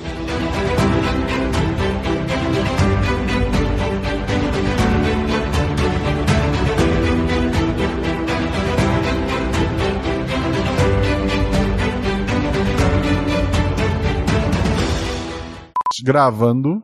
Gravando. Olá, Zorzal. Oi, Zarza. Vamos tentar fazer um, um negócio aqui. Agora eu me sinto culpada de não ter dado oi pro Zorzal. Oi, Zorzal. Oi, Zorzal. Zorzal, coitado, ele me aguenta por causa todo dia. O, o quanto tu precisa desses óculos só pra eu saber uma coisa Não, aqui? é só pra leitura. Tá bom. Tem uma placa de saída, inclusive. Deixa eu só. Eu queria colar a imagem, eu não consegui. Por quê? Copiar. ah, o mapinha, né, que Certo. você falou. Ou você pode ter restringido isso no canal, Não, né? É. eu, eu tô só. Manda no grupo do Telegram. É. Será que no grupo do Telegram vai? Deixa eu abrir o Telegram então. Não, espera eu descobrir se, se vai. Não, não vai. Tá, eu posso tirar um print, né? Ah, não, tá resolvido. Vai aparecer aqui no Discord. Eu vou. Eu vou recortar e colar. Desculpa, editor. Tá, eu vou conseguir. Deixa eu só descrever primeiro, depois eu. Primeiro vocês. Isso é um podcast. Primeiro vocês vão ouvir, depois vocês olham ali pra ter uma ideia. Aham. Voltando, editor. A Margot, ela lembra de um momento em que ela tava num hotel chique. É, num saguão. A Margot ou a É, Meli? eu tô confusa. Desculpa, Meli. É, vamos. O caminho é o elevador. Não era escada? Tem escada? A saída supostamente deveria ser uma escada. É, tem uma saída de emergência, né, que o Guaxa tinha falado, que parecia ser uma porta de saída de emergência. É, é a porta de saída, né? Aham. Nossa, eu cometi um erro agora porque eu me baseei no desenho que eu construí, não no desenho do Guaxa. E foi isso. Desculpa, gente. Daí trabalho pro editor. Tá. Entendi. Tu tá coçando ali o ombro. É, Eu tinha discutido isso esses dias. Eu tô imaginando você coçando seu próprio ombro pra eu lembrar o nome disso. É, foi. Escápula. Era, foi essa. Ah, foi essa. No fim a gente entendeu que ombro era, o- era o melhor, né? Essa bo- foi toda a discussão da saboneteira. Ah! Ah, Ah, tá. ela não te acerta nada vital.